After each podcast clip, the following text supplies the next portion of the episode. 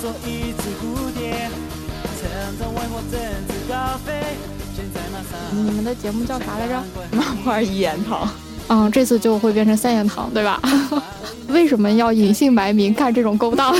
这个怕被爆破找不着工作，主要是风险太大了。为什么要做这么高危的一个节目呢？所以就隐姓埋名。啊，为什么你们会觉得会找不到工作？为什么会有这种担心？就是因为我们这个名儿嘛，我们本身想做的时候，就是因为漫画是一言堂，本来是一二三四的一嘛，一言堂，就是现在可能。你进到漫画这个行业的话，你能听到的大多数给你的就是一种声音，就比如说我们要做商业化，这个商业化就给你一个解释，就是我们奔着点击量去，这个就叫商业化。怎么让点击量多，怎么就叫商业化。但实际上，我们的理解的商业化根本不是这个样子。但是你进到这个行业里边，他们不会给你第二个解释，就是所有的解释都是他们说了算，就是这个定义。然后，对，其实挺巧的，我们俩最开始打算做的时候，我们俩是约在那个。下面还是哪来着？为什么连这个也要逼掉？就因为会定位。就我们最你们俩做这风险就 这风险是我们最好是一个三无产品，你知道就查无此人。现在目前还是不要被逮到的状态。就是因为我听我们的节目，我们几乎就是所有的平台不怎么夸，就是因为夸的。夸的方向是互联网的好处，就是互联网可以让大家就是收集更多的作品，没有那种去编辑一定要挑选完了你才能出来这个门槛。嗯，就是这个好处并不是平台带来的，这个好处是互联网带来的。那等一下，那你们自己的听众们是知道你们在从事如此之高风险的节目吗？应该知道吧，所以就就会有这种风险嘛。而且就是像在平台里边还是一言堂嘛，就是说不要就是不要。就没有没有尝试的空间。某种意义上说，你们两个就相当于是从一个平台出来，历经风霜，也对行业有了非常深刻的感悟和想法，包括自己觉得应该对的或坚守的东西，然后用这种方式去表达。但是你们的这种表达确实可能会影响到再就业，对吧？因为毕竟你们还要继续回去以前的那个体系或者是状态里去，其实主要是就是未知是恐惧的，就是我们不知道我们表露出来这个东西是我们做的会有什么结果。就如果我们表露出来，大家都说，哎，你们节目做的真好，我觉得你们说的有道理，你们对作品的判断是好的，那我们其实不担心表露出来。嗯，但是比如说我们说的这些，在平台主编那就说别让我逮着这俩人，说我们这么多，那主要是你现在不知道他们会对，其实是未知是恐惧的。我觉得可以说出来，就你们知道南宫红吗？知道知道。南宫红在上期节目其实也说了很多了，嗯，但是因为他自己有一个公司，就是我们俩刚才说的，那你们就去找南宫红。我们跟那个 R 三十对，就是南宫红的那个编辑。编辑长，好像是，嗯，对，我们也跟他聊过，就是确实行业有一些人是可以这么聊的，包括我们跟你，其实我们说我们是谁都无所谓，因为你的很多的看法跟我们是一样的，嗯，但是我们为什么会说？因为某种意义上说，我也在你们那里找不到工作呗，对，我们要跟你找工作，就是，如果我们还是回到平台或者是整个网络体系的这个漫画环境下的话。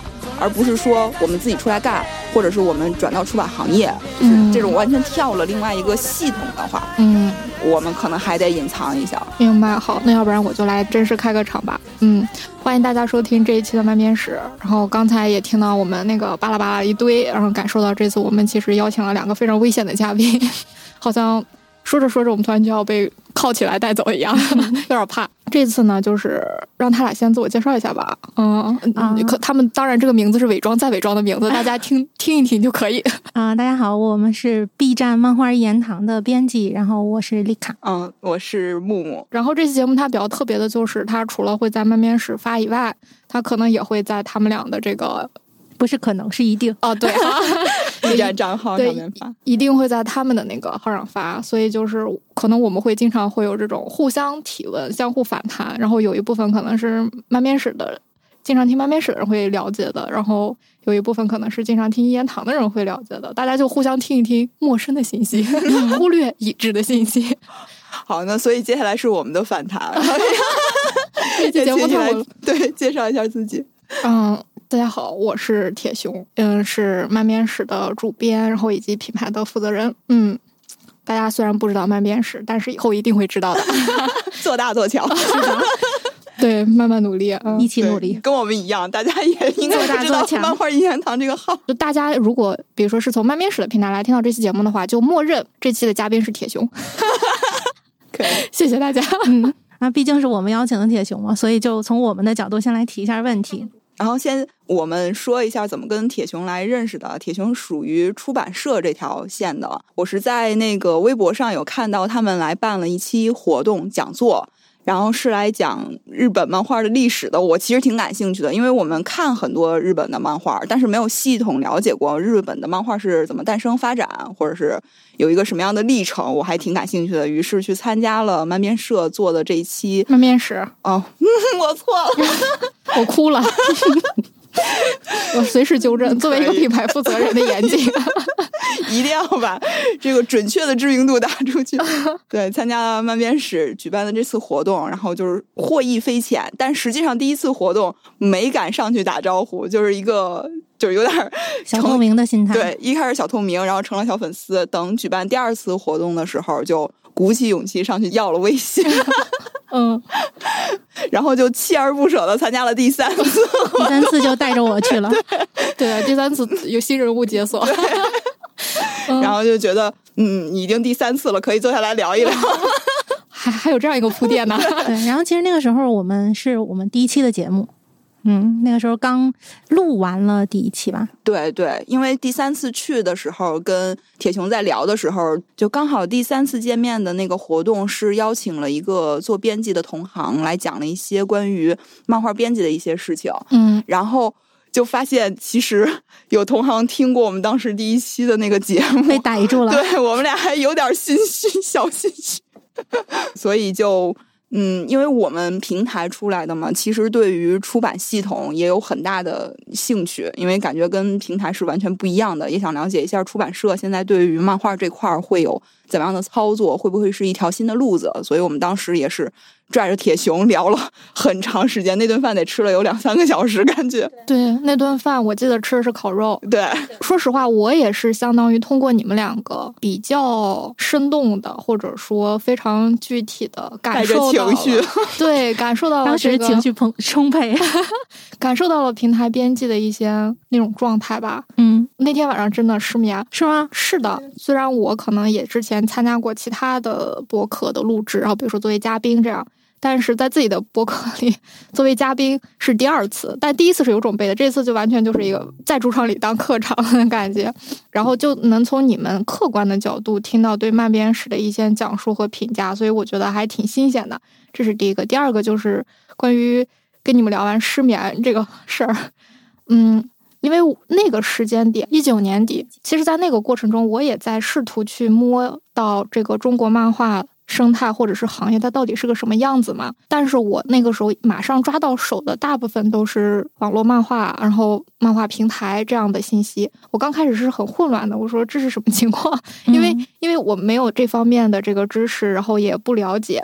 但是在接触一点点接触之后，能感受到有非常多的问题。然后同时，当时我们的那个嘉宾还是山猫嘛，嗯，然后他其实从他的那个视角给了我非常多的一些呃关键词，但我只能把它当关键词理解，因为我不了解这个关键词背后是什么。比如说他说没有标准，非常混乱，谁都能画，没有编辑。我说嗯什么什么，然后直到遇到你俩，给我生动的演绎了一下刚才的关键词，就一动输出。具象化了，然后同时对你们两个当时提到就是如何去甄别选题，然后怎么带作品，怎么跟作者沟通，然后面临的各种各样的限制瓶颈，然后同时你们还提到一个非常。具体作品的例子，对吧？就是以这个霸总为，我其实都已经忘了，但是聊的什么例子了？就是聊的咱第一期里边的哦，是吗？内容啊，对，再聊一遍，让也许你们也有没有人听过第一期？我其实记得，因为那个例子我是上编审会很生气的一个例子嘛。因为当时选题会的时候，我们可能比较想做少年漫啊或者是一些有逻辑的选题会被毙掉，但是对应的例例子是想要霸总漫画的时候，霸总漫画。对，漫画钱加霸总。嗯，这个开头是女主回家的时候，发现男朋友跟自己闺蜜外遇了，然后就很生气的拎着箱子走了。然后拎着箱子走在路上，就被一辆车给撞了。你记起来了吗？有点印象了。他走马路正中间，然后一辆车。开在这个路上，看见他了，这个车要躲避，然后这个车就撞在旁边的树上了，然后女主就上前查看这个车里的人怎么样了。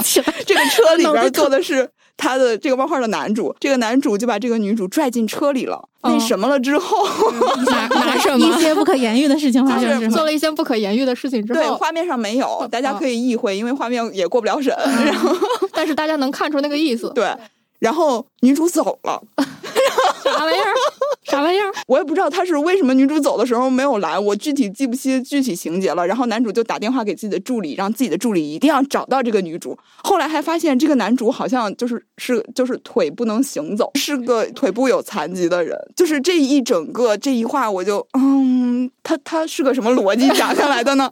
然后，但是那个时候就他在评审会上过审了，就可以连说他最开头的那个节奏、剧情、冲击力都够，这还不够。就是冲击到我了。是有冲击力太大了。冲击到我，我不知道我以后应该干什么。对，就是这样一个例子，然后让我某种意义上有点管中窥豹的感觉，就是意识到啊，原来平台在用他们的规则甄选什么东西，然后以及编辑们每天都在面对什么样的现状。对，这是让我失眠的理由，你是越想越气。感同身受，应该就是悲壮。为何沦落到这种田地的感觉？就是因为我觉得，不管是平台还是出版吧，我觉得大家都是做文化的人，我一直是这么理解的。直到嗯我听了这个例子之后，我产生了深深的动摇。互联网是做流量的人，应该是。对，产生了一些动摇。我们前面聊了跟铁熊的相识，现在想问一下，那你跟出版行业的相识是什么情况？就为什么选择做这个？嗯，这个话题很好，外面史的人应该没听过。我其实是之所以选择出版行业，它是我的备选项之一。就是我在大学期间，其实给自己规划了三个这个职业发展路线。第一个呢是当一个编导，就是做综艺节目；然后第二个是当一个编剧啊，就去写写电视剧还电影。然后第三个呢是当一个编辑，就比如说那个时候更多的是想要做杂志。然后我记得应该是我们大四的时候吧，当时有一个专业课叫做编辑出版与实务，然后我们老师就是在上课就上课应该第二节还是第几节课是做了一个随堂小考，就是给每个人发一张纸，那个纸上写了一些就是病句啊。有错别字的呀，或者是有各种各样典故出出问题的这样的一个东西，让我们用编教符号，然后以及所谓的编辑思维来处理这些信息和文字。嗯，然后我是我们班做的最差的，然后我们老师就当众说你以后不适合当编辑，然后我就我就死了这条心了啊！对，因为我觉得前两个工作吧，就是肯定每个工作都有自己的这个嗯，在泥泥里和水里这种非常痛苦或者说是辛苦的部分，但是它好歹我觉得多多少少还是有这种光鲜光鲜亮丽的部分啊，不管是编导还是编剧，虽然我们还暂时不是那么重视这两个工作啊，但这两个工作是非常重要。嗯，而关于编辑吧，其实一直就跟前两个职业比起来，好像大家就更不知道他在干嘛。然后同时顶多就知道在做书，但是你看书做内容是作者写的，对吧？然后如果是引进的书，那就是译者翻译的，对吧？封面是设计师做的啊，你在干嘛？就是问号。你觉得这书天然天然掉下来，但是实际自己开始做编辑之后，就发现有非常多的细节，然后有所有的工作基本上你都要去做。而且我那个时候更多的还是喜欢就是天马行空，比如说我要做策划呀，我要去想象啊，我要干这个干那个，就包括做编辑也是想的是做杂志的编辑嘛。但是进入这个行业之后干的事情确实就是在做书，然后发现哇自己就被踩在泥土里生长，没有给你飞的机会。先在泥土里给我改错别字啊，给我把段落理清楚啊，给我把 TXT 的复排稿弄干净，就天天这样，做不好就会被骂。然后就是在整个过程中，就是其实那个时候最开始就因为老师说了那样的话嘛，所以我就一开始也没有想要做编辑了，就觉得不适合。然后一毕业之后，嗯，那个时候其实我毕业的阶段，它还没有网络综艺，嗯，还没有网综。那个时候更多的就是电视台的那种综艺节目，就是又有一点点老旧，然后又有一点点不太适合我的趣味，所以我就没有选择做编导了，然后就去了一个影视公司做编剧了，认认真真的在那里去写电视剧和电影的本子。但是后面在影视行业里就小混了一阵子之后，发现也不太对劲。对，就是我当时真正就是我经常玩笑话会说的不再从事的理由，就是我觉得男女关系过于混乱，可能是跟我当时待的公司有关系。确实有这个可能。哦，对，男女关系非常混。感突然想歪一下吃瓜的感觉。然后下哪个公司？哪个公司？下下回拉回来吃瓜。我觉得其实更本质、更核心的原因就是，我觉得还是过于浮躁，就是好像没有办法真正的沉下心来做事情，然后又被很容易被各种各样的事情牵着走。然后同时，影视行业它面临的环节非常多，然后受到金钱的影响也非常大啊！就直接说，就受资本影响非常大，所以后面也是兜兜转转。然后虽然这是第三选项，但是也是选项啊。然后就嗯，也各种各样的原因，终于来到了出版行业。然后最后就觉得，虽然一开始吧被踩在那个泥土里，但确实觉得这是一个可以安下心来、踏踏实实干事儿的地方啊，没有混乱的男女关系，没有浮躁的人心，然后受资本影响也其实很有限。然后同时。作为一个编辑，其实出版行业虽然它是书，它是一个产品，但是它比你去造一个汽车、拍一个电影，它要牵扯的环节和人员要少。所以，编辑在其中的这个掌控能力，或者说你在其中能发挥的作用，或者是你能把控的东西，它要更多一些。那这个时候，我觉得它整体来说是符合我的期待和想象的。虽然老师说我不合适，但是还是做了。对。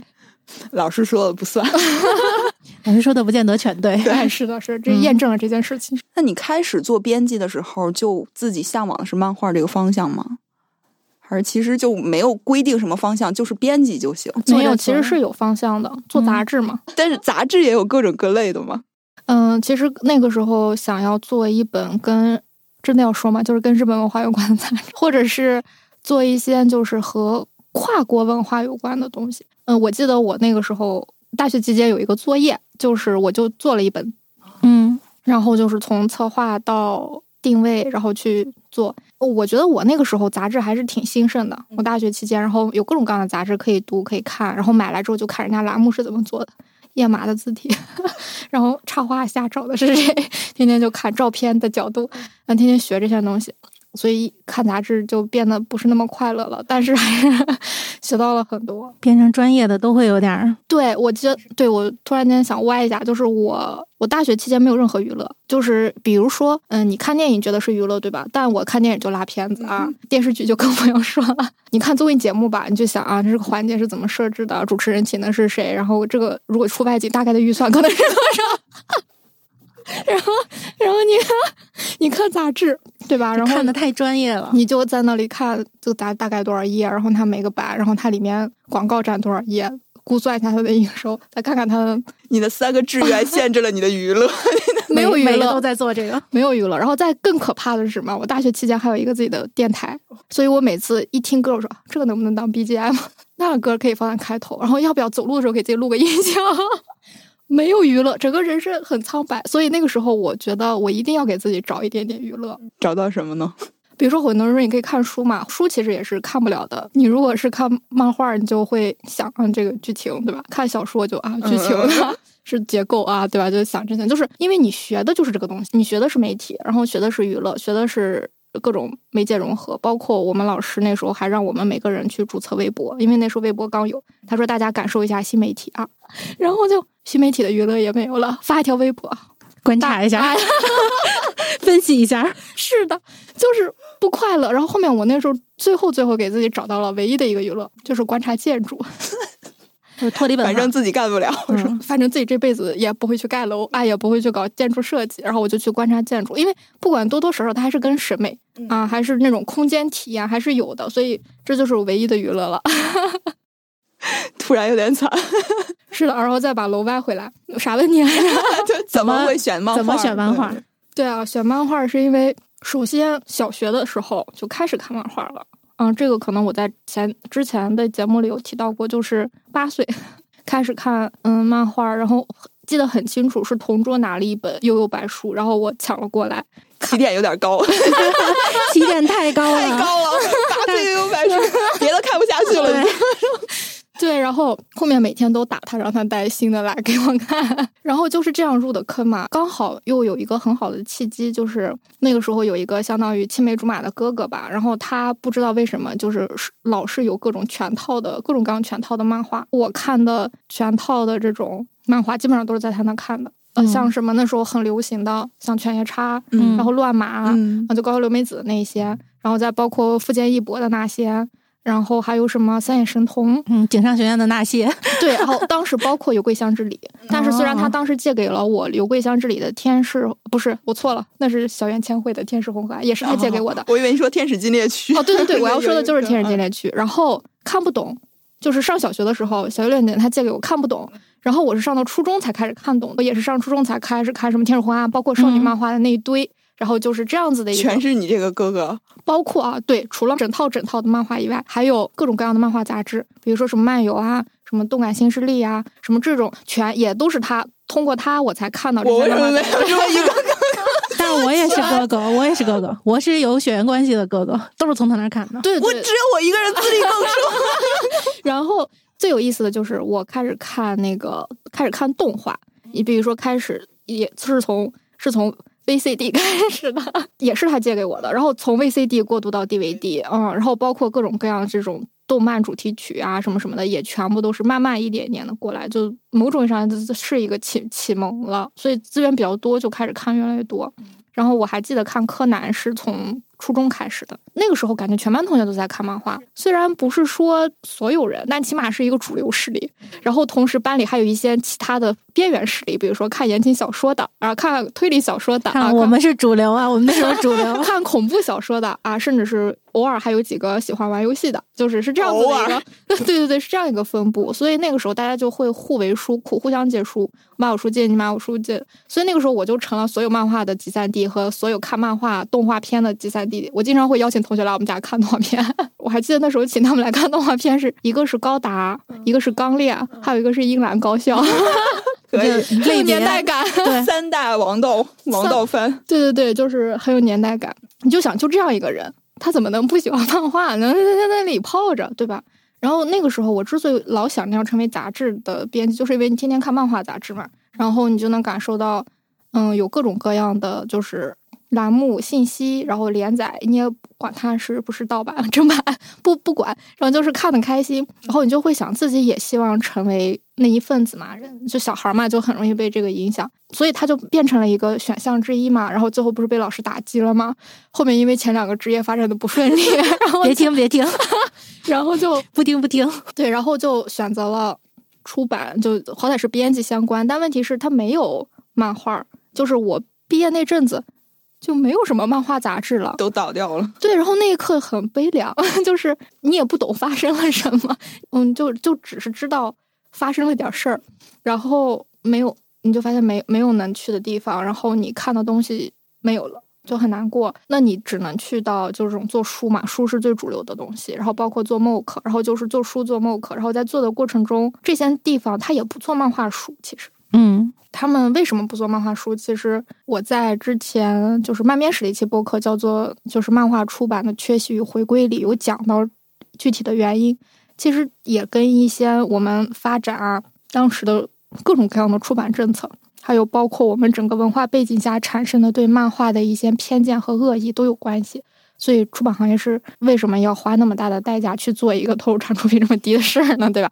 那么多书等着他做，何必跟漫画死磕呢？然后再加上确实也没有所谓专门的漫画编辑，甚至是在纸媒开始，嗯，慢慢的就是消失的时候，很多的作者甚至是行业的里的人都流失掉了，所以就没有嘛，就消失了，就没有。所以你即便来到了出版行业，也没有漫画可以做，就是这样一个现状。然后，所以我就是蛰伏，在在这里慢慢的做，耐住寂寞，对，做普通的书，然后。一点点的，但是心里的火没有熄灭。Yes，又来说台词儿了，金句就是心里的火种没有熄灭。然后是这样的，就是之所以开始的契机，嗯，是因为当时因为我在读库嘛，这是一个人尽皆知的。没事，我们的观众不一定知道。对，读库对，这是一个出版品牌。然后当时在读库，然后我们其实是以人文社科类的书为主。之后慢慢的开始做一些跟童书啊、绘本啊相关的，开了一个新的品类叫读小库。再之后呢，慢慢的也开始去涉猎，比如说像游戏设定集、电影设定集这样子的书。而之所以做这些书的初衷，其实更多的不是说要去呃挣粉丝的钱，或者说是觉得这个设定集它一定会大卖啊，它好卖什么的。其实更多的就是当时做它的考虑，还是出于一群专业的人是如何创造一个游戏世界的，然后或者是创造一个电影世界的，更多的是从一群人或一个人如何做好一件事的这种底层的事情构架的逻辑上去做的。其实，不管是对行业的人还是非行业人来说，看这种东西都非常有启发，因为做。执行落地，包括创意遇到的困难如何克服等等，他非常生动的给你演绎出来，就像你们俩，就像你们俩那次跟我说一个文化平台编辑的事情一样，我也觉得这个很好嘛。我们开始做这个事儿，嗯。然后我就在想，既然都做游戏了，那漫画是不是也有希望？但当时的想法非常不成熟，也没有想着直接去做漫画。第一，你没有东西可以做；再加上你所在的这样一个地方，它也没有做这个的基因或者说是基础。比如说，你没有受众，甚至是没有渠道，你连怎么卖都不知道。我就想，那要不然就是做一些跟漫画文化有关的书，嗯，然后就一点点的来，对吧？你那是讲游戏文化，那我就来讲讲漫画的文化。其实出于这样一个理由才。开始的，但是比较的困难的地方就是，我当时想的是，如果是从国外，比如像日本去引进一些这样的书，当时也没有找到非常契合的选题，但是这次其实是找到了嘛，然后我们第三代也出了，但是当时是没有马马马上找到，同时会也担心这个水土不契合的问题，因为那时候看到的都是一些特别面儿上的，然后只是站在日本已有的基础上去讲的那些漫画文化，我觉得可能嗯借鉴意义非常少。然后同时，我就想在国内的基础上找一些行业里的人，或者说相关的人，了解他的人去写一些东西，记录一些东西，或许也是有价值的。然后我就开启了这个寻找之旅嘛。最后不是找第一个人说，哎，我想能不能写一些什么什么，从哪几个角度写？当时还想的挺好的，比如说一个是从产业的角度，或者是创创作的角度，然后包括从读者鉴赏的角度，然后包括整个行业发展跟其他。就漫画这个行业跟其他行业之间交融的整个产业链的角度，就是都可以去写一写，嗯，而不是说单纯的围绕着一个作品，或者是围绕着一件事件八卦。更更完整的去讲讲，甚至我也很希望他们能讲清楚我当时看到的那种困惑，比如说为什么就漫画杂志没有了，或者说为什么那个平台就是漫漫画平台现在就是奇奇怪怪的，然后人们对漫画的理解也奇奇怪怪的，就是这些都是当时很混沌的问题，所以我就想通过他们来去讲述嘛。然后第一个人就说没法写，你去找找 B。然后找到 B 的时候，B 说没法写，你去找找 C。然后找到 C 的时候，C 就给你不停的泼冷水，泼冷水。然后说你实在不行，你去找找 D。然后我就去找 D。然后 D 就又分析了一通，说这这那那，然后不行。然后说你要不然去找找 E。然后就去找 E。然后 E 就又说我给你介绍一下 F 吧，就一直往外推这个事情。对，然后他终于找到 F 的时候，F 说哎，我知道一个人特别合适，嗯，是 A。然后闭环了，我就绝望了，我的世界就崩塌了。但是在这个寻找这个 A B C D 的过程中，然后有一个契机，就是遇到了卓宇嘛。就是卓宇是一个，他也不称自己为漫画编辑啊，他就只是说自己是一个编书的人。他一般喜欢做艺术画册什么的，比如说像早稻最早之前的那个作品集，就是他刚开始做的嘛。然后刚好就他也是其中被推荐的人选之一啊。然后当时跟他聊完，然后他有一个建议吧，所以我就一直记到现在。他说：“就你做这个东西的目的是什么？”我说：“我肯定是希望大家能通过这个东西去了解漫画，甚至是喜欢漫画。因为我觉得在我当时的那样一个状态里，我觉得我周围的人大部分都是不看漫画，或者是不喜欢漫画。嗯，就是我为什么要看霸总？那是什么？就是是这样的，甚至是只是停留在。”小时候看过漫画，现在已经从那里毕业了的一个状态，觉得自己那那玩意儿太幼稚了，就不看。我现在看着都会被人笑话 的一个状态，所以我就觉得为什么是这样一个处境啊？我就希望通过漫画文化，一个是我去了解它，一个是希望更多人通过这个东西去再重新的认识它，或者是喜欢它，纠偏一下嘛。结果他就说这样就很本末倒置，怎么怎么讲？嗯，因为我当时的选择我也解释了嘛，是客观原因的，但他觉得就是说。你喜欢漫画是因为什么？是因为你看到了非常棒的漫画作品，而不是看到了一个讲漫画文化的。嗯，他说真正能打动人们喜欢漫画的就是漫画本身。是啊，你为什么不去做漫画本身？他就这样跟我说，然后 哭了，觉得说的对啊，我就想为什么呢？然后我就去反思反思我自己，然后包括把整个的计划和想法又再打乱，重新的整理吧。嗯，然后后面就觉得呢，对我确实要做漫画作品本身。可是，我那个时候有两两个很大的盲区。第一个就是，我当时虽然感受到出版行业里确实没有那么多漫画书，但是我没有考虑过为什么。是大家没有做吗？是大家不想做吗？肯定是有原因的，但那个节点我其实是不知道这个原因。然后第二个就是在我准备开始做的时候，面临了两个很大的问题。第一个就是我做什么？太重要了这个问题。对，就是因为嗯，虽然编辑在编书，对吧？他没有书的时候，编辑在编什么呢？对吧？樵夫。难为无米之炊。对对对，谢谢你补充后半句，差点说不上来。所以导致的结果就是原创作品这里是基本上没有的，或者说它即便已有，第一个它肯定也不契合我自己想做的作品，同时它也不契合整个读库。然后而如果是做引进的作品，那那又要做什么呢？又面临一个巨大的问号。而且那个时候，你所就以以我当时感受到的，就是还是以降谱系、少年系这种王道主流的漫画霸占着市场，然后大家看到的就是这些，嗯，甚至是好像日本漫画就等于这些，所以就挺绝望的。然后同时呢，你也看到了一些像嗯一场漫画研究中心啊，一些独立漫画的这种萌芽或者是发展，但是你会发现这个东西它其实没有办法大众化和商业化，它也只能作为一种。嗯，比较先锋的或者是实验性的东西来存在，就是为这个行业来探边界。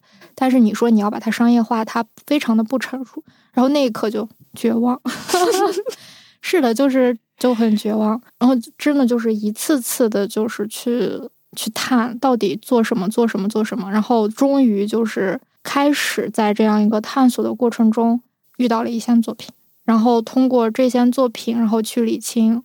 我能做什么，以能实现我最初想要做漫面师的目的，然后就是一点一点这样搭建起来的，然后终于找到了想做的书，甚至是有一个感想，就是那个时候的我还包含着一些期待，就是希望它也能成为中国漫画创作者的养料，就是不只是商业性的问题，或者说可读性，而是说。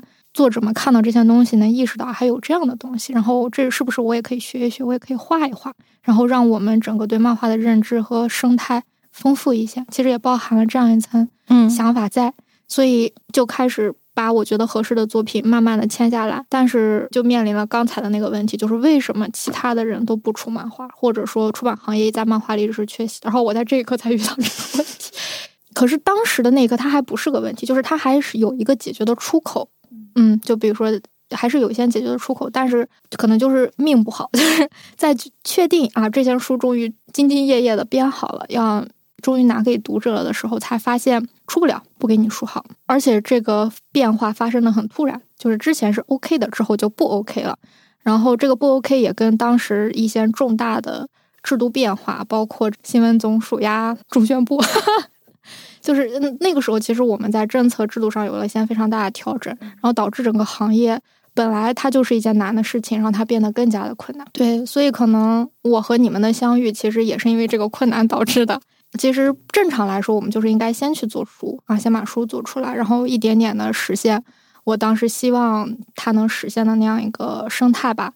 但是整整三年多，嗯，甚至是快四年，然后。就是等待，然后没有答案，甚至是没有标准的等，应该挺煎熬的吧？就是思想上或心灵上这种感觉。对，我觉得其实当那那个阶段，我觉得算是我人生挺大的一个低谷期。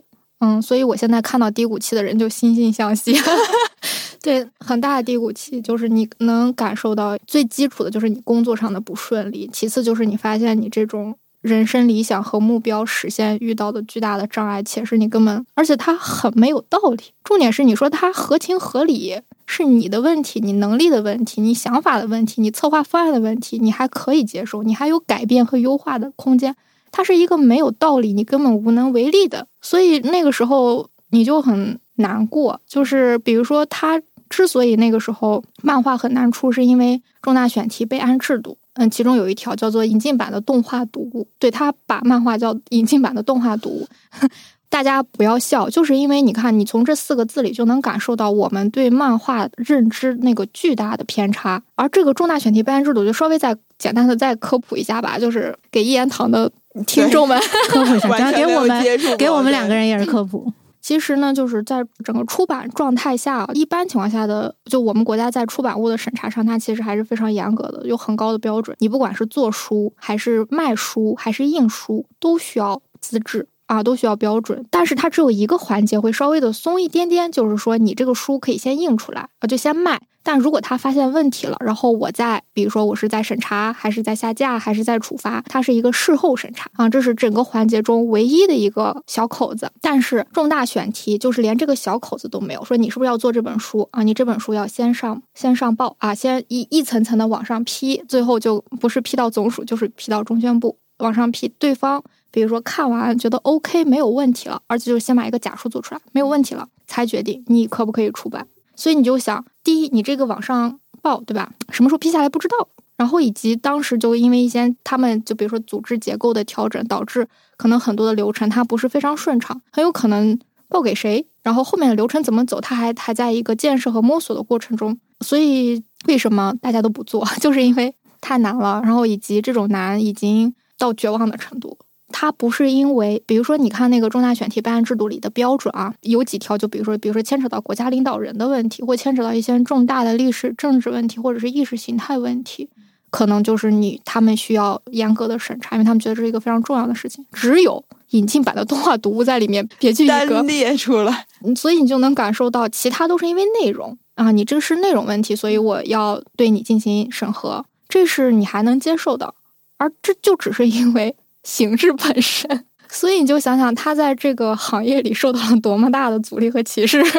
这个也没有什么解释，就是他有解释啊。这个解释当然是我推论出来解释，我不能确定它是不是一个正式的官方解释。我再讲一遍，这个因为之前节目里会讲过。嗯，差不多。你看，日本漫画开始进入中国是八十年代末九十年代初的时候，而且它一进来的时候就已经是日本的整个漫画产业非常成熟，同时以及跟其他的产业打通，形成一个二次元和 A C G 产业的一个状况了。所以那个时候我们一接触漫画，就看到的是一个完整的整个二。二次元文化，同时我们接触漫画那个时候靠的还是盗版，因为中国那时候刚改革开放嘛，然后而且文化什么东西都开始大量的涌入，一一番欣欣向荣的那种状态，然后盗版漫画也是其中对吧？一朵花。我们小时候社会大多数都是小的时候社会全是盗版，现在都在更新。对对，小时候社会于此，其实这也跟经济发展和时代有关嘛。然后在这个过程中。盗版这件事情，就你知道，中国其实也是近这段这段时间才摘掉了什么山寨啊、抄袭的帽子，所以那个时候你就更不用说了。其实这个事情在国际上影响是非常糟糕的。对，我们也一直想摆脱这种形象嘛。所以从国家层面来说，他就会觉得这个盗版漫画真的非常的不好啊，对吧？你这个行为本身不好，我这出去都直不进腰来，我这这这个民族性然后要被要被其他人 戳脊梁骨。然后这是一个，第二个就是。当时盗版商们，因为它毕竟是一个商偏商业行为嘛，甚至是纯商业行为，纯商业行为，他肯定希望引进好卖的书，而且那个也是降普的高峰期，对吧？他看到的就是那些。一看就看到最好卖，人家在那儿已经市场验证成功了。我能不能把这一套东西直接搬到中国来，给中国的人看，给中国的孩子看？那那个时候，那他引进的可能就是日本什么好卖什么火，他就卖什么，就是完全不会考虑它的什么社会意义，然后它的什么它的什么内容价值，他们的价值，就比如说意识形态、思想取向，他就完全是不考虑这些，他就单纯是什么好卖卖什么。那这个时候，你想中国市场上充斥着都是什么样的漫画？那就是鱼龙混杂，好的也有。坏的可能更多。然后在这样一个情况下，你觉得成年人那些从来没有接触过漫画的，看到了一个引进的盗版的这种内容的东西，他还有什么感觉？想象一下，如果你的女儿在看这种东西，别已经有设定词了，女儿 罪名就是毒害青少年。所以其实感觉这么听起来，就是我们又经历了当时的好的时代。就是虽然可能就那个盗版，我刚才说了嘛，盗版这个东西不是对的，但是我们因为这个东西可能享受到了那时候的文化的充盈。对。然后现在又到了一个可能国家就是已经明确这东西不是对的，所以我们要把它整理好、整理清楚。但又一个痛，对于我们来说可能是个痛苦的时代。是的，现在就是好的和坏的时代交替过后，希望能融合到一个对宽的。过程中，但是过程中就会。容易一刀切掉，所以刚才你已经把第一个原因说出来了，嗯，就是什么毒害青少年，嗯，那我觉得这种这个东西就是不仅是我们小时候在看漫画的时候，父母其实也都不是那么愿意的，是的。哎，我有一个想说的，嗯，虽然现在这个作品应该也会上吧，《百变小樱》，到我小的时候，我是真的是特别小的时候看的，这我跟我朋友聊天时候也会提，《百变小樱》里面那个桃矢。喜欢雪兔。我第一次看的时候，真的我来回就在那个 漫画那儿来回翻了好几页。我说他是叫他桃矢哥哥对吧？对呀、他怎么喜欢雪兔哥哥呢？他也叫雪兔哥哥对吧？我可能才八岁、七岁左右的时候，就嗯坐在电视前头看动画的时候也想不明白，看漫画也想不明白，大了以后想明白了，哦，懂了，可以喜欢。对，确实。那然后我接着说吧，嗯，第一个罪名就是毒害青少年。其实我觉得与“毒害”这个词用的很重啊，其实用的很重，就到时候我们再细说这个问题。但起码这个罪名给你扣上了。第二个就是说，漫画这种表达形态，我们就把它当一个媒介理解吧。虽然他那个时候完全就把形式等于内容了，但起码漫画这种形式，它是受到青少年的喜欢的。嗯甚至是就是我觉得从八到十六岁是一个很好的漫画入门和启蒙的一个哎那样一个 那样一个时间段。所以为什么很多的漫画作品会为这个年龄段的孩子来创作，就是因为这个年龄段孩子喜欢呀。那当然了，我们也看到了这种媒介它本身的力量和价值，所以我们就使出了我们常用的 制定政策的一些思路吧。比如说，具体时间也许我会说错，但是可能差不多就是在一九九五年的时候吧，还是一九九几年，就前后的时候，先制定了重大选题备案制度中把漫引进版的动画读物。首先，我们没有办法分开整个二次元文化；其次，我们觉得它毒害青少年，再加上盗版的倾向，所以虽然我不说我不让你做，但是我提高你做它的门槛。对吧？这是一个很顺理成章的思路吧。同时，我们又看到了青少年是喜欢的，对吧？然后它有巨大的市场，然后包括哎，我们说不定还能用这个东西来 寓教于乐，呃，作为一个非常对我们来说新鲜的现代漫画，其实对那个时候中国来说是一个很新鲜的流行文化吧，然后包括表达媒介。那我们也也想拥有它，也想做，所以呢，我们就制定了 五幺五工程。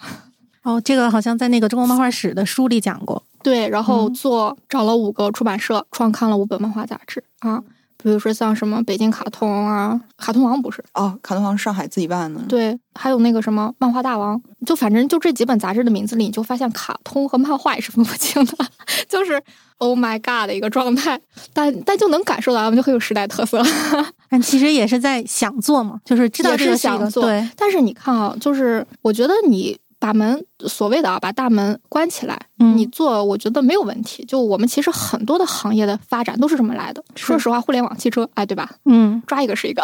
嗯 但是文化不是的，文化它是越流动、越交流、越繁荣的。它跟你这个什么工业设计不一样，它它不是一个商品，它是一个作品，它来自于文化思想的一个凝结。所以某种意义上说，你没有人知道漫画是啥呀？你这动画、卡通、动漫、动画读物都还分不清的时候，你做什么漫画杂志？你做出来的东西是什么？就要打一个问号。所以是不懂漫画的人在做漫画。日本之所以发展到了让我们都能看到啊要去盗版的一个程度，是因为人家已经都经历了将近四十年到五十年的一个发展，才发展到了那个程度。你这就一想从零开始啊，你你的基础是建在啥上的嘛？你造不出来车，你都不知道车长啥样，你造什么？但是这个我我有一点点不同的是，因为嗯，就是我我相当于其实生活在那个五幺五时代，就虽然我我不太清楚五幺五工程具体指的是什么，就是像我从看北卡的话，就可能是我小学的时候，但是说实话，现在返回去看北卡的作品，我说的稍微个人感受一点，也稍微绝对一点，嗯，就是它比我们现在网漫的大多数作品都更像个漫画。你的这种说法完全认可啊，但是为什么我会说他做出来的就是是打个问号的？嗯是因为他还是处在一种模仿阶段。这种模仿就是他们把漫画默认为大眼睛和超能力，所以我们就要这样的作品，就是就是相当于他们没有意识到漫画只是一种表达手段。而只是觉得漫画是一个二次元，是一个流行文化，我要做人设，我要设定一个架空的故事，然后把它当做一个普通故事去表达的这种认知非常少，而且当时所有的杂志同质化非常高。哎，我刚好是个有点相反的观点，就是你说的这个同质化程度非常高，我觉得反而是出现在后期，就不是在最开始做这个漫画的时候。你比如说像在北卡上边聂俊的《我街》，就是你现在不会看到，你可能在日本漫画里边都会少看到的一个表达形式。所以我才说它是一个模仿行为。就是我这样说模仿行为，就是相当于我们就是我们看到了日本漫画的这些样子，然后所以我们觉得我们就要把漫画发展成，对吧？发展成它要跟动画要要有人设，要有超能力，要这样，就是它有了这样一个认识。但是实际的创作者，就不管你说是聂俊，还是当时还有什么林希、林，就是有很多那个时候，比如说卡通王上出来的那些作者，他们其实是把漫画当做一种表达和创作手段在做的。可是，就是因为我们把门关起来了，我们觉得漫画就应该用这种方式做，所以它就越加的往那个方向去发展了，而不是说去考虑到它作为，所以这些作者的生存，或者说就是整个市场引导就歪了。然后这是第一个问题，第二个问题就是因为门关起来了嘛，所以你再也看不到日本。其他更多更可能的作品了，或者说其他各种各样的作品了，所以你就只能在自己坚信的道路上走到黑。然后你在走的过程中，你又没有学习，也没有看见，甚至是都不知道日本人是怎么度过这段时间的。这些问题日本人都遇到过，就是比如说读者的更迭，然后失去，然后漫画形式的再探索，如何如何在丰富性上、商业性上取得平衡，他们都探索过，都是他们走过的路，看不见。就是看不见嘛，所以导致的结果就是，当我们在遇到这些问题的时候，我们就只走向了死亡。对我其实大六上边我是同意这个整个过程的，因为就像其实我们的杂志演变都可以看得出来，从最开始的北卡，然后到卡通王，然后再到漫友，然后再到知音漫客，其实。从漫友开始到知音漫客是一个高度同化以及低幼化的过程。对，因为要寻求更大的所谓的销售量，你寻求更大的销售量的话，其实它会把漫画往下发展，就是往年龄更小的地方去对去发展。但是实际上在最开始，我不太认同那个，就是我们可能在最开始就只是简单在模仿的时候，是因为最开始的那几本漫画的作者。其实跟我们的经历是一样的，是大量的阅读了日漫，而且是各种各类的日漫，不会说只限定在江浦上，或者只限定在某一类上。所以，他如果咱们当时不是那样一个状况的话，很有可能我们就会发展出来一些其他能承载这些作品的杂志，或者说以这些杂志为中心诞生的原创能力和读者群体，但没有了。没有吗？但我我是我的断档会分在，就是我不知道具体的出版政策啊，但是应该是九五年之后还有一批政策，直接导致了北卡和卡通王的，就他们也死掉了。还有包括就是你知道，我们一直有一个专属名词叫动漫，就动漫，动漫这个词哦，就全世界只属一家，就人家都是 comic anime，漫有发明，然后我们就是动漫，就是。这种动漫，你看他也能感受到，就是像把把两个产业捏捏合在一起，包括他们觉得日本已经对吧成功了，那我们为什么不做呢？但是结果就是动画行业我不太了解啊，起码漫画是没有发展好，它直接削弱了漫画。我们其实，在在那个做节目的时候也有这个观点啊，就是漫画本身它是一个产业，没有动画的时候，这个产业也在存活着，它也是成立的，对，它自己是完全可以养活自己，完全可以有自己的创作规则，有自己的受众，它不依靠别人存活在这个世界上。对呀，它是有这样的魅力，有这样的作用，有这样的受众的。但是在我们国家反而就是。你漫画离了别人怎么活呀？我 我为什么呀？我我明明就可以自己活呢。尤其是现在又变成小说的下一步了嘛？对，这个也是我之后想讨论的问题。对，嗯，所以我我是我的割裂感，因为以我的阅读过程，我的割裂感很强的，就是我们私底下会讨论，我们为什么要用艺名？就是我可能得罪的都超出平台了。就是我的割裂感其实是从漫友开始的。嗯。但是主要是我加入加入不了讨论，是因为我没不在那个时代，我是漫友那个时代。对，他是已经在开始漫友的黄金期开始看的。嗯，就是我的时代会觉得，我当时除了可能五幺五工程，其实当时还有很多的出版社都纷纷推了自己的漫画杂志。是，其实我当时是在那个图书馆去借阅漫画杂志的，我办一个十块钱的卡，一年能看上版本的漫画杂志，就是各种小的出版社也在出。那个时候真的品类非常非常非常的多。嗯，但是就是。是进化在漫友那个时代，就是同样刚才我说的，我不知道出版界发生了什么，他们可能有规则上导致他们去关掉了。然后还有就是漫游有竞争，就是漫游当时会提高自己的稿费，确实漫画家那一阵儿会在稿费上过得稍微苦一点，没有那么赚钱的，可能就几十块钱一批的那个价钱。当然也放在那个时代，就是零几年，可能就是刚零零年过，可能到零五零六年那个时代。就是稿费很低，然后漫友相当于提了一批稿费，然后但是你后期再去看漫友的时候，它就会集中在少年少女向，就是它反而没有那种青年啊，我们在散发在年龄高一点，对，它会在少年少女向，然后它后期就会更集中在少女向，它的品类会慢慢的、慢慢的、慢慢的开始缩掉了。我觉得我也在。看到这个过程。我觉得在之后，你想，比如他甚至是改了开本，连少年少女都 守不住了。他就少年在他后期也渐渐就消失了，他还是主打少女向。然后再等到他被知音漫客以彩漫给踢出市场的时候，那知音漫客寻找的就是我要把故事讲得更加的简单。就是我哪怕可能他买到了当时最好的小说 IP，那个小说的受众是有青年的，但是他就会把这个故事做的，那我把你的逻辑再简化一点，我要卖给更小的孩子，他能接受彩漫这个程度，以及到他不较真儿，彩漫掩盖了一些黑白漫的表达方式，他甚至不较真儿这个，你只要上色就可以了，他等于又降低了，然后把它的类型更加集中化，然后从这个时代直接带到了。网漫时代，嗯，对，是的，是的，是这么个回事。对，所以我其实大方向我是同意你这个，我只是在前期，可能我觉得九五年开始，可能到九九年的那个阶段上，他会。我觉得你说的那个状态，它肯定是存在的，但问题就是因为那个更大的状态，所以导致它就往这个方式发展。我觉得我可以先回答最后一个问题 就比如说，嗯，就是关于对国内的漫画的问题嘛，嗯，我现在比如说正当下的这个漫画产业是如何看待的嘛？因为我们刚才。已经提到，比如说从那个时代被带到网漫时代了，我觉得我就用三个词来总结它。就刚才我们也提到，我觉得第一个词就是低级趣味，我觉得已经无话可说了。这就是为什么大量的人逃离了它，但同时又吸引了另外一批受众。是的，所以某种意义上，它把整个的那个氛围和生态都已经变变掉了。那至于为什么变成这样，就是我们刚才也简单的提到，它就是一步步发展成这样了。我其实也一直在思考。它为何一步步发展这样？比如说那个大的趋势，我们现在可能简单的有一个推论和分析，但它内内里具体发生了什么，对我来说还是一个盲盒。我就很想知道，当然这也只是一个简单的猜测，因为我觉得所有的东西都是事在人为。那肯定，比如说就是当时，比如说做某个杂志或者是做某个公司的那个主要的负责人，他的判断和他对这件事情的理解。他就觉得漫画就该这样，或者是漫画就只能完成这样的功能，或我对漫画只有这样的期待和要求，所以他把事情往这个方向推展。同时，他有很大的资源和影响力，于是这个事儿他就真的就这么发展了，是很有可能的。其实你现在对应到现在，漫画平台也是这个样子，就是可能主编的方向或者能他的选择，这个平台导向，它就会变成这个样子。我们就只收这一类的作品，那我们面向市场就只有这个了。对，所以某种意义上。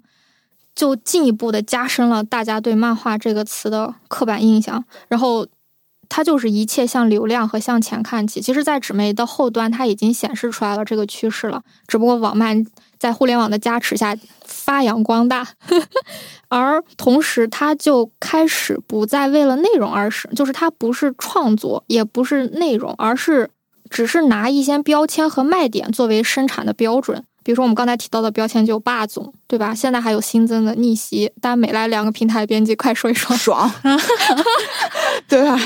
爽。系统，然后你要修什么统？系统。系统系统类的系统是什么东西？就是可能你，比如说你现在就是你吧，你正跟我们说着，突然你面面前就出现一个蓝的屏幕，对，然后下面就有一个告诉你一个任务，你完成这个任务，你能获得多少点数？你的点数可以换一个什么东西，或者加你一个什么样的能力之类的。哦，然后或者是你获得一个什么样的这叫系统？对，系统文。嗯，还有呢？修仙这个不是漫改最多的，我们现在有那个小说改嘛？小说改漫的 IP 基本上就是你往前推十年，网络小说流行什么，就是现在网络漫画流行什么，没有自己的选项。什么？比如说耽美啊，穿越呀？对对对对对，嗯，就是系统修仙都是全边那个网络小说已经玩过的，就已经探索出来的。对，无限流，无限流又是什么？快科普一下。就是我不停的循环。其实那个从零开始的异世界就是那种，还有那个。网络小说的话，无限恐怖是国内网络小说无限流用的比较好，也比较早的一个。嗯，对，它其实跟日本的轻小说有很多类型是重叠的，但是因为日本的种类很多，你不会觉得它向你重重的砸过来。但是国内，因为我这一阵儿全蜂拥到这个上边，你就会觉得每过一阵儿有一个棒子砸你一下，每过一阵儿有个棒子砸你一下，就是一轮一轮的。然后我知道的，之前他们说。嗯，大女主很受欢迎，大女主，然后大女主最后之后就双女主，双女主结束之后是黑莲花。啊，我知道的就是这些了，重生恶意 什么的，对，恶毒女配什么之类的，这种。所以某种意义上，你看它某种意义上就是在生产一种就是快餐流行的东西，而就它，你说它跟什么精神需求啊，或者说什么文化，真的是没有什么。就其实它是只抓标签不做内容嘛。就是实际上我们两个认同的，就是最良性的是。我确实要出售给你商品，但是这个商品是我的内容，对，就是它有我想传达给你的东西，然后它有我让你喜欢的点，然后我把它综合在一起，我把我的内容卖给你，你接受我的内容，你来为我的内容来付费。就是这个不是说我只是说开头，哎，这个画好看或者打动你，就只有一个点，你就持续的能够下去就行了。我有我想输出的东西，我是综合体。但是可能在特别是网漫时代特别流行的是，我们为什么能说出这么多标签？是因为你把这个标签报上去之后，去做判断的人，他不判断你的内容，他只判断你的标签。就你有没有这个标签？哦，你有。那 OK 了，那我们尝它还是一尝试。还是一个筛选机制嘛？对，嗯然后这个标签对于你培养的读者，读者就会给你提标签，就是那我想看一个逆袭文，你给我推一个逆袭文吧。但是这个逆袭文有没有写的好的逆袭文？有，我们也爱看逆袭文，是因为它里边的内容结构写的很好，人物很突出，逻辑很顺畅，并且有自己的立意，它不是仅仅是逆袭文这个标签而已。所以就就现在有这种认知落差，现在就变成了卖标签。嗯对，然后比如说，我觉得一个作品它里面就一个好作品，它里面肯定是会被提炼出标签来的。但是如果你只剩下标签，那又是什么？对，这是一个其实是应该应该是一个逆向的过程。对，就我们先有这个内容了，我们给它提炼标签。我们给它卖点，而不是我们只卖卖点。对，我一步到位是吧？只卖卖点。而且比较可怕的是，平台还会因为这个东西再返回来说这个标签没人看，嗯，打掉一类标签作品。就比如说，你有没有感觉漫画一直在被它的形式所统治？内容一直被形式所统治。但其实还像你说的，就是这个选择的发生的人的选择。嗯确实，比如说我刚才想到霸总啊，其实有非常好的霸总漫画，比如说《流星花园》比如八八总全亚洲祖，霸总，再比如说也有非常好看的穿越漫画，比如说《尼罗河的女儿》《对啊天使红河犬夜叉岸》，对快穿，对。但你就说，我就要一个穿越漫画，它能诞生出来《犬夜叉》这样的作品吗？我想要一个霸总漫画，它能诞生出来《流星花园》这样的作品吗？但其实实际来说，这种标签选择的导向市场，也让现在的大部分作者也只认这个。就这个作者不仅指个人啊，我也指工作室。是的，就是它这个系统一旦建立，比如说我就，比如说啊，也许是因为大家过于聪明，对吧？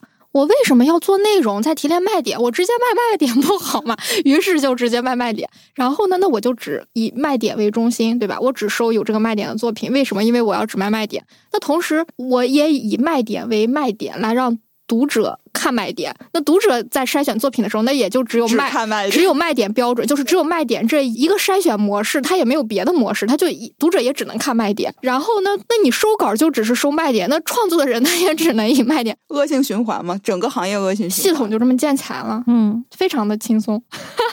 总得有人打破它吧？对，就符合了我们其实对现在网慢一个定义嘛。现在为什么是这个样子？因为等于资本进来了之后，他想做快钱，这样快不快？快啊很快对呀、卖卖点多快，一步到位啊！非常快。你怎么不直接躺在墓地里呢？人生一步快进，因为人啊后边还有个钱字儿呢，墓地里没有钱，所以它就等于完全大家在快这个上面符合了，对不对？后边证明了呢，钱呢，对呀，钱呢，是这样的。你知道钱是怎么来的吗？嗯，我不知道资本是怎么理解钱的，但是比如说，如你们炒股吗？我我不炒，不炒，投资吗？不投，给 你们就买就买基财运，给你们聊聊买个基金，给你们聊聊投资的本质啊。嗯投资投的是什么？就是你不管是炒股啊，然后就相当于是直接买股票，还是买基金，甚至是你买国债啊，嗯买买什么？它的本质是什么？本尤其是股票和基金，它的本质投的还是一群公司。嗯，对吧？嗯不然你股票哪来？股票就是公司上市了，然后分股票嘛，然后它就是投的这个东西。那这个公司为什么股票能涨？就我们先不考虑什么这什么什么做多做空，然后内部的什么嗯这些虚假消息啊，单纯的就是说一个公司它正常情况下它的股票涨，是因为是因为它创造了价值。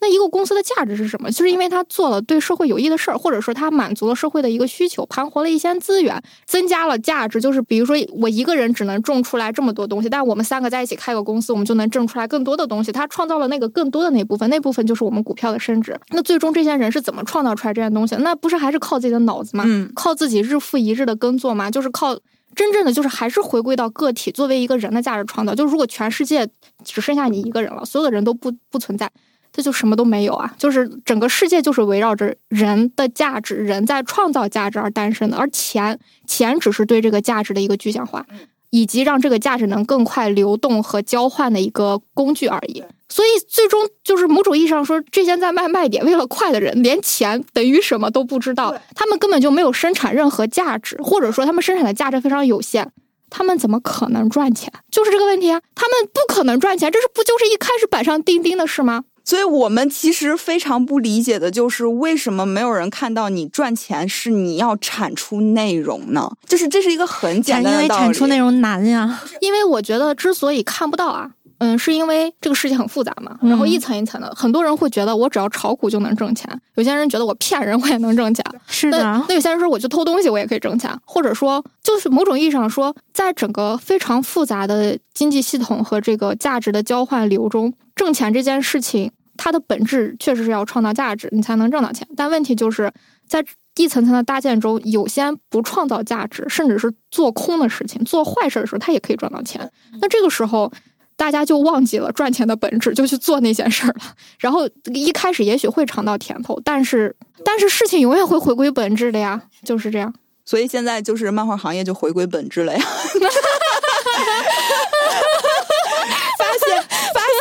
哎，我投了这么多资，钱在哪儿了？我就寒冬一下吧。因为是这样的，就是如果虽然我们不不倒腾那么深啊，不去考虑什么价值和这个本质的问题，单纯的就是从创作就这个行业创造内容的这个行业来说，他们做的这个事情，它本身它也逻辑不自洽。比如说，你希望。你做这个东西，你是想做漫画，你想通过漫画来挣钱，对吧？相当于漫画是你的产品，你的产品不好，你怎么可能挣到钱？大家为什么要买？要为一个不好的产品花钱？大家是傻吗？所以你免费给我看，那我就看一看。对你要是花钱，你凭什么？那那这个时候，我发现我用漫画挣不到钱了。那这个时候，那就是漫画不行，对，不是我不行。漫画的问题 漫画好惨，我觉得漫画真的好惨，一直被自己的形式所统治。关键是他们来评价这个漫画赚不赚钱、好不好赚钱的标准，不是漫画本身的标准，就是不是漫画本身的价值。嗯我的价值并不在我的标签上啊，对不对？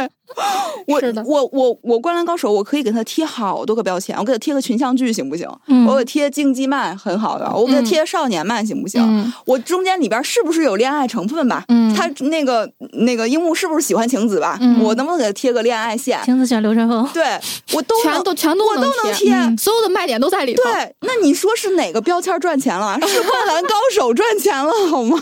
故事好看啊！看山王的时候不是一直痛哭，看到最后。对呀、确实是这样。所以我不知道为什么这样说有点奇怪，但确实是做这个事情的人，他为什么把事情做成了这样？就是为什么大家一在漫画这里就眼蒙心瞎，在其他，行业里面都眼明心亮。可劲儿知道钱怎么赚，一在漫文文娱不分家。一在漫画这里面就 想想你为什么放弃了你其中一个志愿？想想流量明星，流量明星是另外一个话题，改天我们可以聊起。然后我再说我的第二个关键词，啊，就是我不是要回答最后一个问题嘛？然后就是关于对中国就现在的这个漫画行业的一个感受吧。我不是说第一个词就是低级趣味，就我们聊了这么多，证明了对吧？只是卖卖点这件事情它的不成立，对吧？嗯，想要用钱赚钱这件事情是可以的。某种意义上，它给了钱腾挪的空间嘛，在时间空间上，这样我们才能投资资本这件事情，它本来是好事情，就可以让我们把未来的钱拿来今天用。起码是个中性词。对，但是现在如果看不到这层本质，就觉得天然的钱能生钱，而看不到你在透支未来，在透支未来你可能要付出的成长和价值的时候，它就是泡沫。然后第二个词就是被碾压。刚才我们也提到了，就是你刚刚也说，漫画现在在干什么？漫画现在在改我们。嗯，就是其实是这样的，媒介融合它也许是一个大趋所势，甚至是日本很早就在玩这个事情，开始的也早。比如说，你看像法国，他们漫画动画就分的比较清，就他们那种融合性就不是那么强。但是你看像日本就不说了，那韩国他们起码现在也把影视这些东西都拉进来。嗯，那我们中国一开始就是在学习啊，嗯我们非常聪明，我们要把它们融合在一起。可是，在融合在一起的时候，比如说啊，就相当于我是漫画，你是动画，你是游戏啊，我们三个想一起玩儿。但问题是，你俩都有爸爸，我是个孤儿，你俩都有妈妈照顾、穿衣服，知道给你们吃饭、洗澡干嘛的。我是个孤儿，我怎么跟你们玩？我啥都没有。所以大家为什么会说我离开你俩我活不了？是因为我真的活不了，我没我没有家人。说拿行业来说，就是我没有一个背后支撑的行业支柱啊。嗯，我没有办法靠我自己活着，靠我自己挣钱，就我没有把这个基础打下来，我一直都是在靠你俩活着。所以我跟你们俩玩的时候，我被欺负啊，我被盘剥，我被碾压，很正常，再正常不过了。你让我改你，我就改；你让我编你，我就编。对啊，你像如果举例子，《龙珠》要完结的时候，游戏行业不火了，你不能玩。对啊，是这样的。所以漫画在中国这种弱势，就是因为它没有一个它的基石行业嘛。而漫画的基石行业是什么？是出版。而出版为什么不出？我刚讲了，谢谢大家。但我们其实也没有这种作品，就是能来顶梁的这种大作品。我觉得是怎么说呢？虽然我们一直都很喜欢说我们十四亿人的，对吧？但是我们十四亿人的精力，或者说我们对漫画的认知都没放在这儿。就我们把注意力、我们的能量、价值都没放在这儿。我们可以做导弹，但是我们。不做漫画，就我们的精力注意力不放在这里，所以即便什么的，就所以你即便有十四亿人也没啥用嘛。然后同时你说到的有没有一个就是不管是一个伟大的作品吧，还是一个伟大的人，比如说手冢治虫，他之所以那么重要，其他的先不说，他之所以重要是他不只是一个创作者，他一直在为这个行业统筹行业的，他一行业的建立者，对，所以他的存在很重要。但是我们为什么没有，或者说我们的这个生态他就出不来这样一个人，连这样一个人也没有，然后更何况伟大的作品呢？就是他其实就是你土壤不好，你不能怪种不出东西，嗯，除非他足够的。坚韧，你知道吗？但是你对他要求也太高了吧？我们对漫画要求也太高了。所以其实目前我们在做这个，也不是说就是特别特别远大的要求，我们只是觉得看到一个小苗子，一个小苗子，我们就先呵护它。对，是这样的。然后我就再说第三个，嗯，就是不被认真对待和尊重。嗯嗯，他其实我觉得这种，我不知道是因为各种历史原因导致的，还是什么原因，反正就是我们一直都是。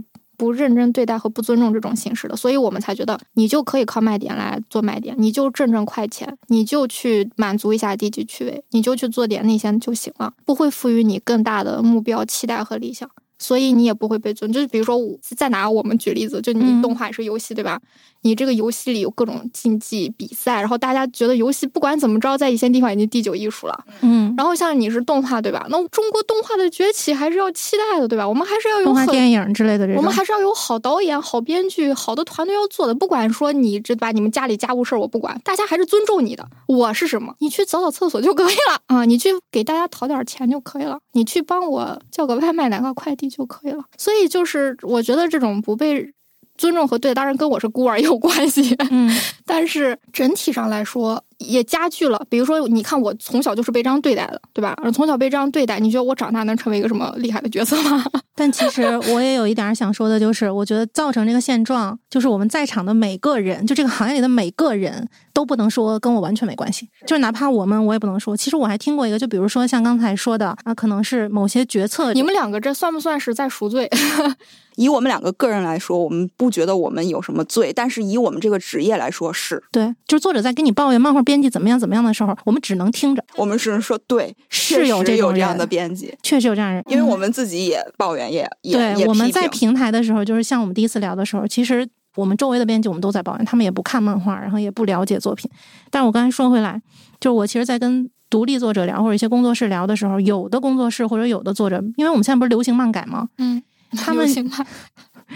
嗯就是他们在改编的时候，就比如说这小说其实没那么好，但是你希望把它改好，你加深人物塑造，然后加深这种故事逻辑，做好的。对，但是他就会，比如说他就我不想做这个，我就原照着他照搬。你给我个活儿，我就把这活儿干了就完事儿了。对，然后这样平台的编辑也对这个没有要求，你就只要这么做出来就行了。如果我们看日漫，就日漫的少女们还经常会切换视角，我第一话给你讲讲女主，第二话讲讲他俩相逢，第三话讲讲男主发生了什么，我让你全方位的了解这两个人物。我们差不多。小说五话内容融到一话漫画里，让你去讲，就是情节尽量压缩，然后直接加速，就根本不给你人物塑造的机会。但是你再跟他说，我希望你塑造一下，他说那我就这么改，他就是个加持的过程嘛，因为他们就默认读者就看这个。市场就需要这个，你就生产这个就可以了。我就只能交到这样的朋友，我就只能认识这样的人，我就只能做这样的工作。嗯嗯，作为一个孤儿和这样被对待的人来说，他就是就是这样一个状况。但是你说他能不能被打破，或者说能不能改变？我觉得是可以的。我也觉得可以。然后呢，我现在在说跟出版行业有关的，比如说就像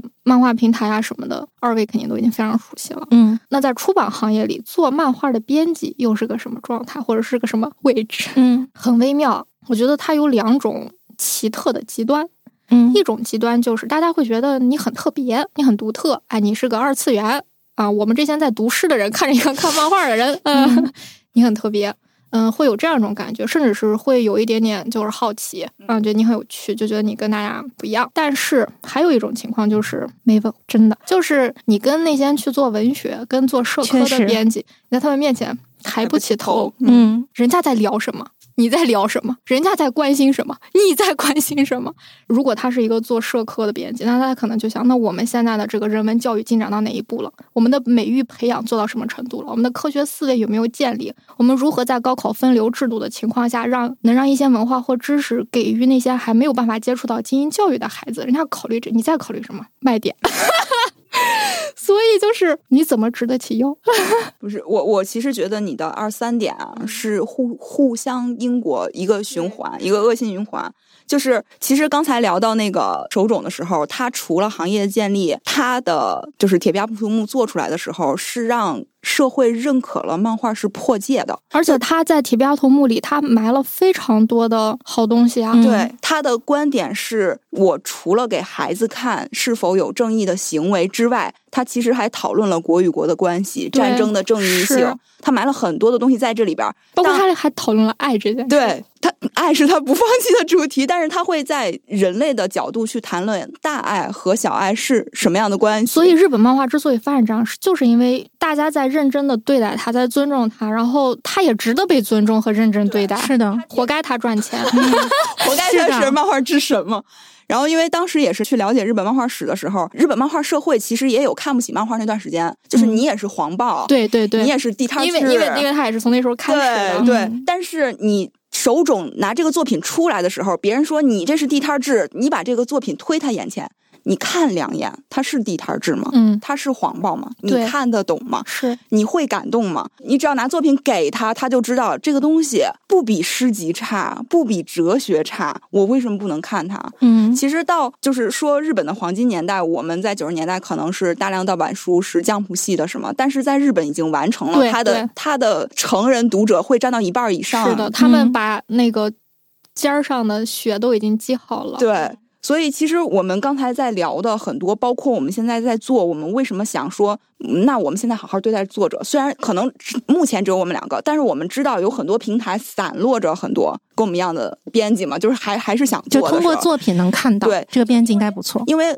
其实咱们刚才聊的很大嘛，这个行业，这个行业就包括你每次都啊崩溃了，就是我们俩 我们俩聊很大的时候，就是啊你怎么办？都是山，都是山，他们不认真，就是做决定的人觉得这事儿都是小儿科，因为。刚才咱们说的，营造的观念就是我只要对标签就行了。对标签这件事儿，还有谁不会吗？这东西我为什么不能掌握呢？它很简单啊，而且我也没想把它提到呃十六岁以上或者成年人要对他有夸赞。哎呀，你做的真牛！他不需要，他就觉得这个东西，那我就是很小儿科的做下去，就只骗这些人，只用这个点骗，那谁不能做？我能做呀，我凭什么不能做？我就在这个位置上面。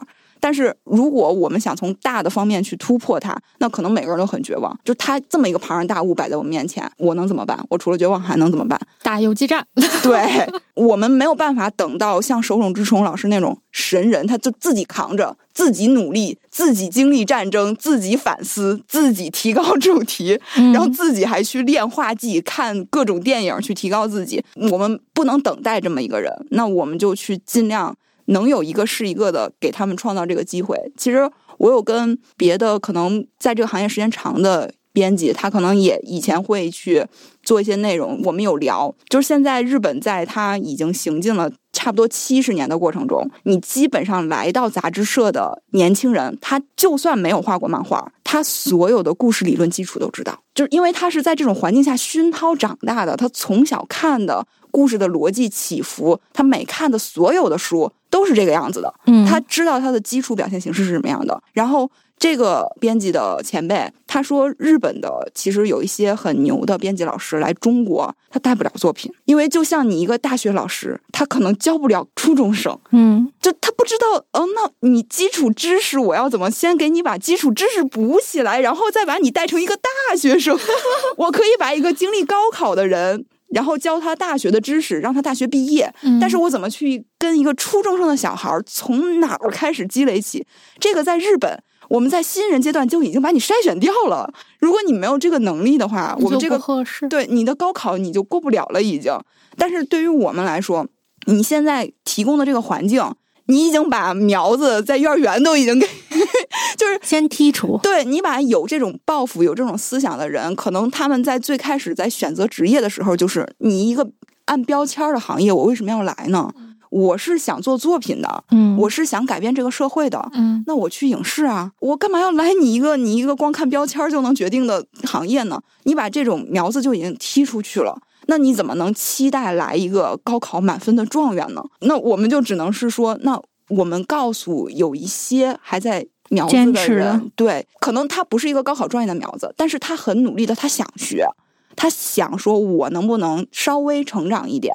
那。我们就去找这样的作者，因为我们没有办法期待于一个从上到下的改变。你从上到下的改变，就只能等什么时候资本开眼了，等什么时候突然有天神光顾了，或者是我们坐在这儿什么都不干，等什么时候中国的手冢治虫出生了，那是什么时候啊？对，我不知道。虽然也做不了什么对特别大的事情。我突然间你们俩说的时候，我想到了一件事儿，嗯，就是像我。开始在做漫编史之后，也认识了非常多具体的作者嘛。嗯嗯，其中他们大部分因为是没有没有办法在平台那样的环境下生存，于是他们就只是在自己的自媒体啊、微博啊什么的去发一些自己的作品。嗯，大部分是这样的作者，然后他们。经常会有一个情况，就同就有一次有一个有一个作者，他的作品就在微博上，就有种被转出圈的感觉，就几几万的这样转，其实是一件值得高兴的事情，对吧？大家都在那里恭喜他呀，或者说大家关注到你了，你出圈了。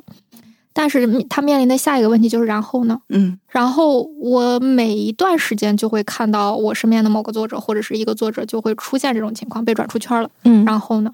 没有一个行业接着他，对他被转出圈了，他的作品被认可了，大家喜欢了，然后呢，继续苦哈哈的，没有一分钱。他当时被转出圈，他就一点都不开心，他就觉得，甚至是很多人会感谢转的人嘛，他们说我为什么要感谢他们，还白嫖了我的作品，就是某种意义上进入了另外一个 对极端，嗯，所以就是。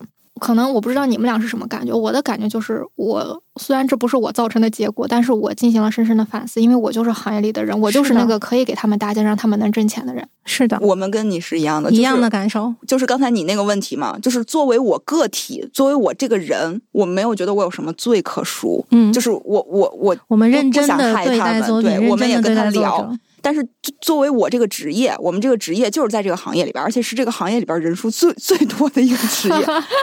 这个职业真的要赎罪，有很多的人，包括检讨。嗯，对，是 今天是一个反思会啊，检讨会。赎罪这个词儿可能有点重吧，但是以它造成的结果来说，它确实是把一些有可能的人堵在了门外。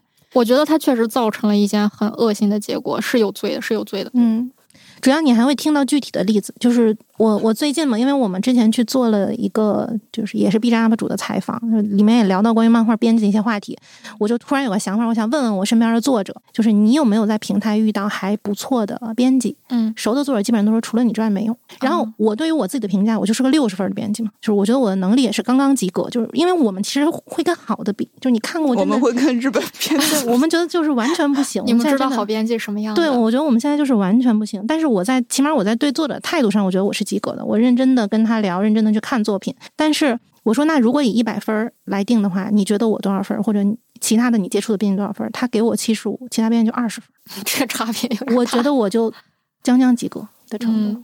我我们会也经常说嘛，除了我们俩散落在平台里边，还会有一些编辑。但是我们这么直观到散落在每个平台的比例真的少，然后这个少会导致。其实你要作者能接触到的就更少了。嗯，接触碰运气。对，作者想接触一个，我们那天还在统计概率。你比如说，作者想接触一个，都不说好编辑吧，就能跟他认真聊，能把自己真的所学、所知、所想，全都能够跟作者认真坐下来讨论的。你遇到一个，算百分之二十的几率，零点二；你遇到两个。零点零四了。你作为作者，特别是在国漫的这种平台的环境下，你的作品的更新迭代是非常快的。你甚至可能不能说我要花个五六年、七八年去连载一个作品，完了之后我再连载另外一个作品。你有可能半年就砍了，你半年就遇到一个编辑，你半年就遇到一个编辑。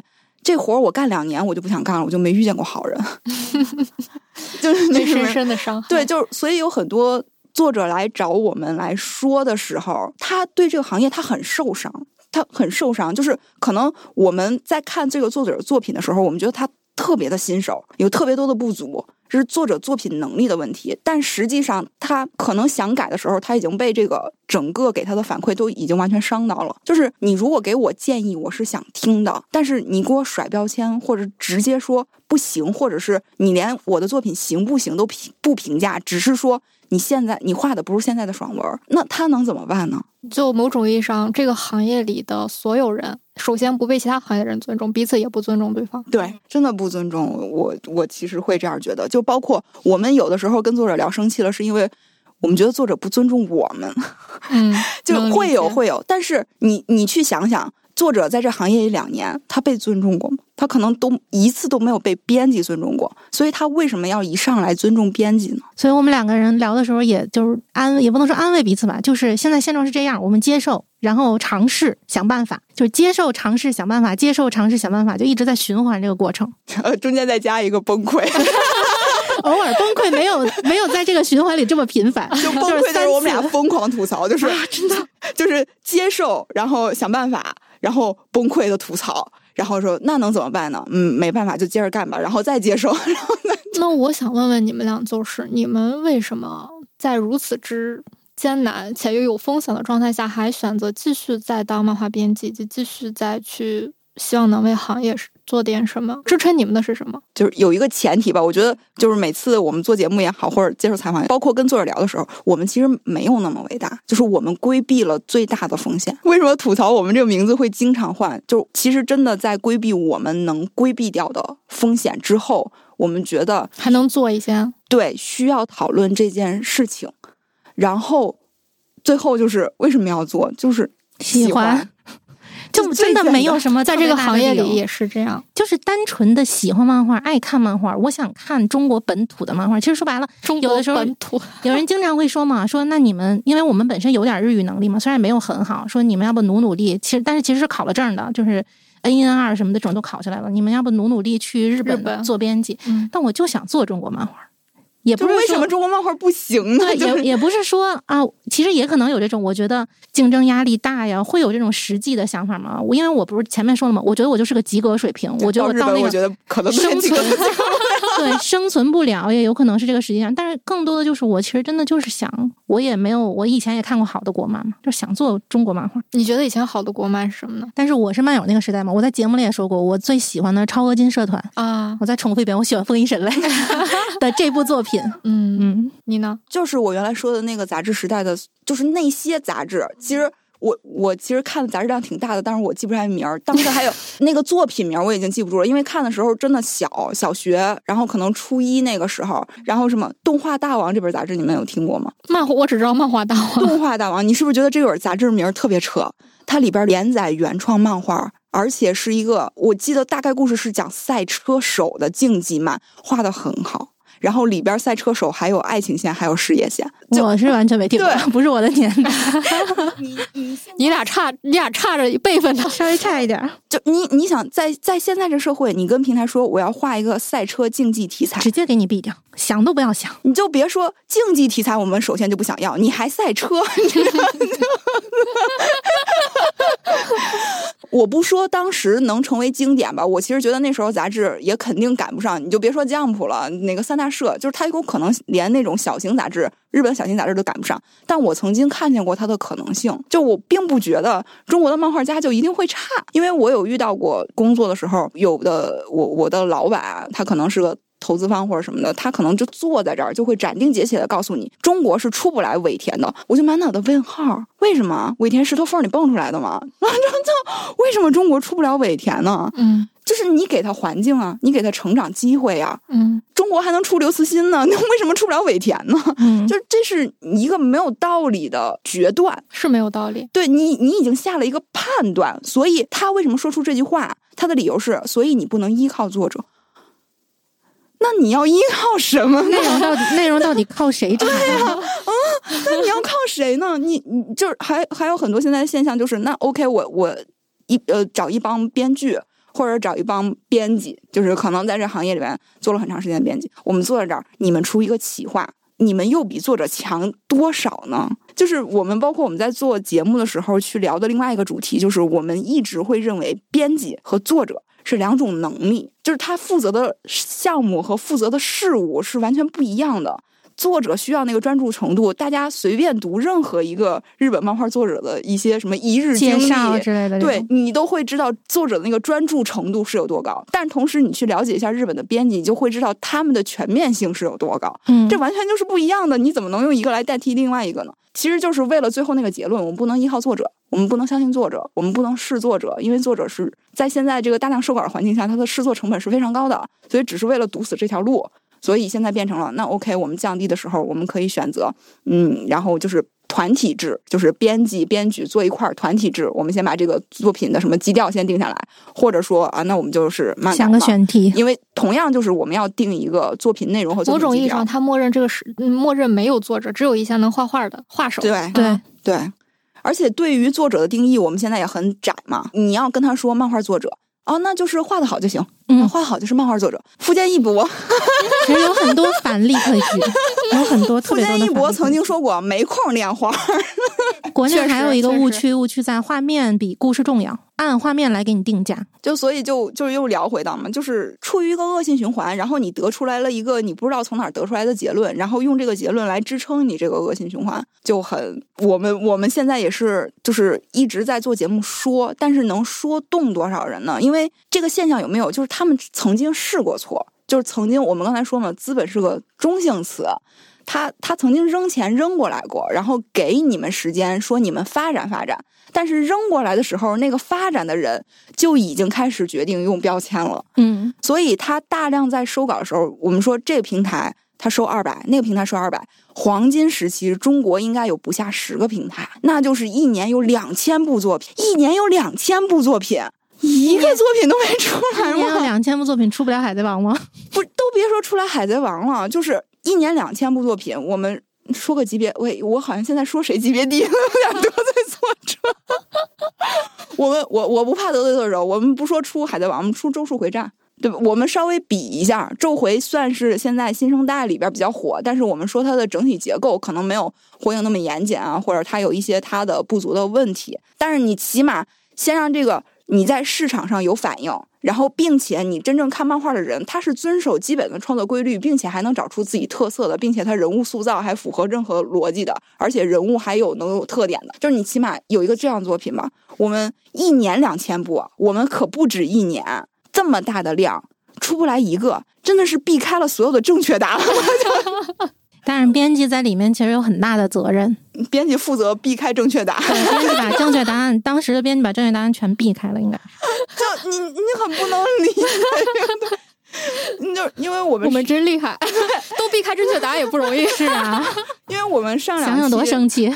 对，上两期去聊了有妖气的开始嘛，有妖气的开始，其实，在最开始让有妖气没有那么大的收稿能力的时候，就是他不可能一年收入两百部，他付不起这个稿费，他没有这么大收稿能力，他让作者自己去尝试，他没有说我给你评个 S 级，我给你发多少稿费，那那我就是统一让你们都先上传尝试尝试，然后我们再去想办法，哎，要签要推这个作品，他还能出来几部。你包括艺人，其实就是腾讯刚成立的时候，艺人狐妖才刚出来，然后可能快看在它刚成立的时候，然后也刚出来，那可不是一年两千部筛出来的，那是你成立就能筛出来的。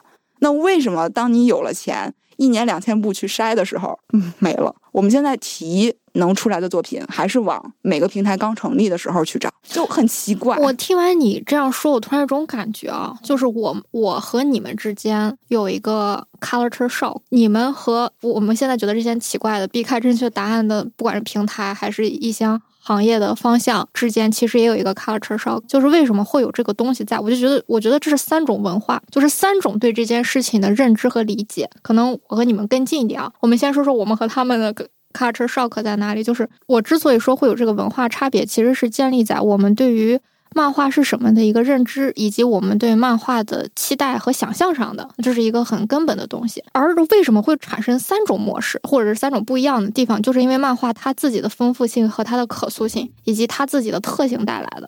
我那时候一直就说，漫画是一种介于可以一个人搞定和一个人搞不定的艺术形式。嗯它就是介于那个中间同时它也介于你可以把它当做一个就是这种艺术文学性的创作，你也可以让它像电影是一样变成一个产品，或者是这种比如说好莱坞大片儿，或者说有更多的可能性的东西，因为它已经就是被验证了，它就是站在中间，它我。既可以文艺啊，我也可以大众；我既可以娱乐啊，我也可以探索灵魂，甚至是我既可以一个人在那里摸摸戳戳，我也可以团体作战，让他走上世界巅峰。它就是一个非常特殊的媒介，而且它很有魅力。所以呢，这个时候我觉得每个人可能看到的切片不一样，或者是希望他达成的目的不一样。那这个时候，我觉得大部分就是以不管是以平台还是商业操作行为，肯定更看重的是后者。因为它前景更好，可是看到的这个前景中，就是像你们和所谓的就是平台之间的，我觉得那个那个那个区隔是什么呢？就是你们希望的是达成一种兼容，就是我我虽然要登上世界之巅，但我要靠我的本事登上世界之巅，就是因为它好，嗯然后同时我要世界之巅，而不是它好但默默无闻，或者说是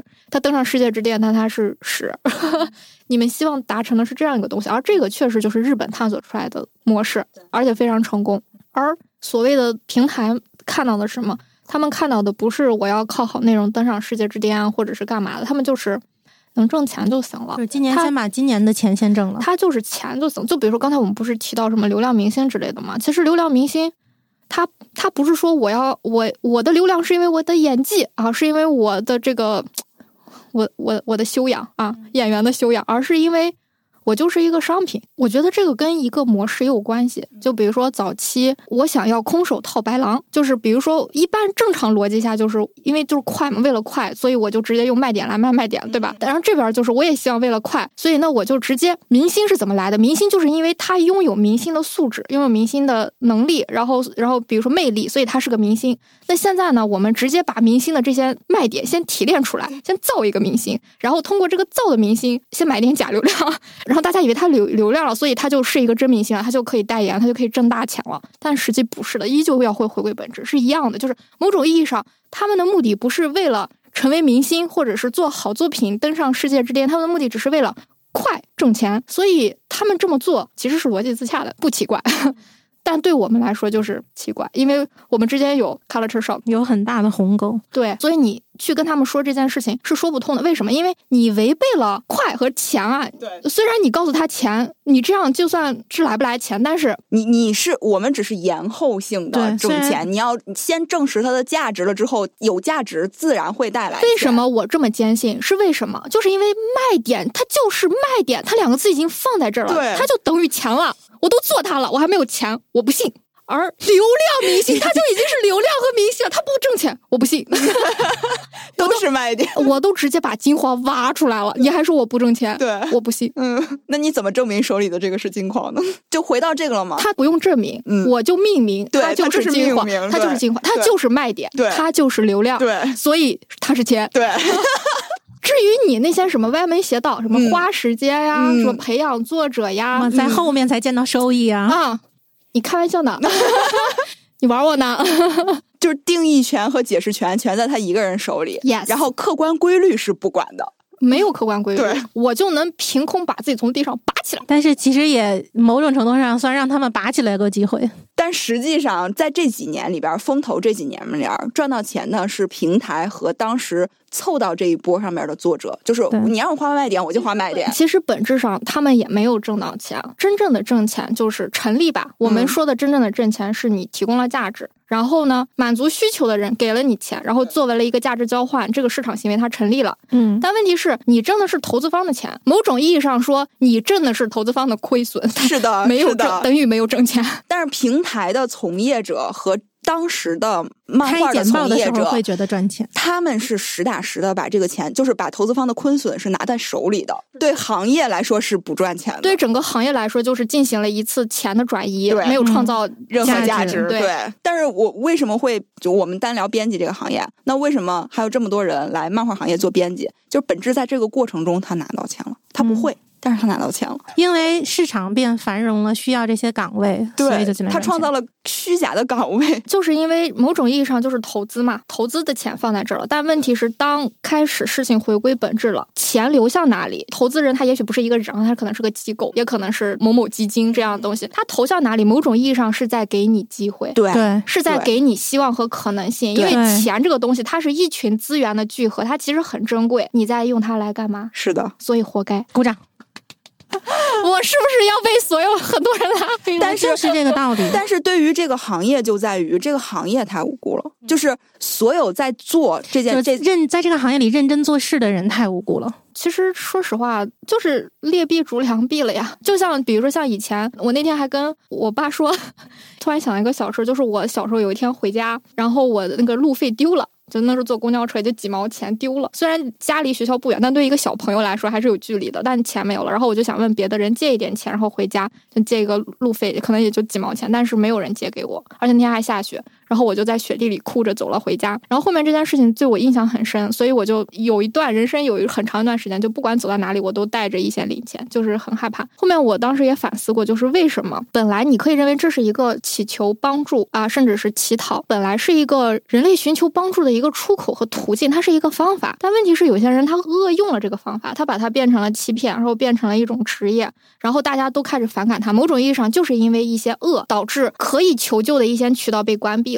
那就像我们说的，行业里这些无辜的人，就是坏人，就是很容易这样啊，就是也不能用坏人吧，就某种意义上说，就是你让一件事情变好很难，正确答案也许只有一个，但是你让它变糟的方法可太多了。是的，每个环节给你戳一戳。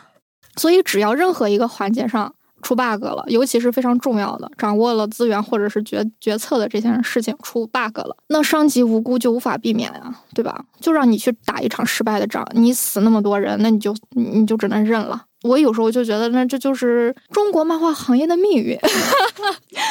对，我觉得算是必经之路吧，因为我觉得没有一个行业是我一下就找到正确的路了，我完全一帆风顺的就这个行业就完全成长成为了。这个是 OK 的，但是我们这种情况是有点过了。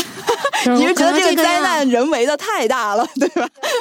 人为扩大了它的时间和深度。天灾人祸了，属于是。天灾本来可能只是这个程度，然后加上人为以后变成了这个程度。对对，然后结果就缓不过劲儿。对，但是我希望，就是我可能个人愿望吧。我我我为什么想说用“必经之路”这个词儿？就是它如果是个必经之路，也就是说你是在走向终点的，就是你是你你觉得前面还有一片光是吗？对，你是你是能走到终点的。这么相相信的。，对，就如果你不这么相信的话，你就是那我前面没有终点，我还走什么呢？我觉得前面肯定是有光的。对，所以我我把它当成必经之路，就是我是这么走，走在这个路上，某种意义上，我之所以不喜欢必经之路，是因为我觉得它是一种，就好像我们必须得要这样。其实哦我觉得很，其实不是我觉得很多苦和很多罪是不用遭的。是的，嗯是的。然后用你的说法，我觉得那就是我们还在过程中，就我们还在路上，只不过这个路就是有点坑。对，只要有的坑不是该趟的坑。对对对，有人刻意把它挖大了。主要我们为什么一直就是我们俩聊的时候会互相去提醒这个理论，就是因为有的人可能会把这个当成一个终点，就是就只能这样了。就你谁能改变呢？没有人能改变，嗯这就这么糟糕了。这种嗯糟糕还会继续持续下去，还会更糟糕。或者是说，我们有一阵儿其实，嗯，在网上转的很多的，他肯定没有学过马哲，你接着说。这个我们私下也聊过。对，这个我们私下也聊过。会是这已经是我们的战斗指导思想了，要要不然没办法坚持下去。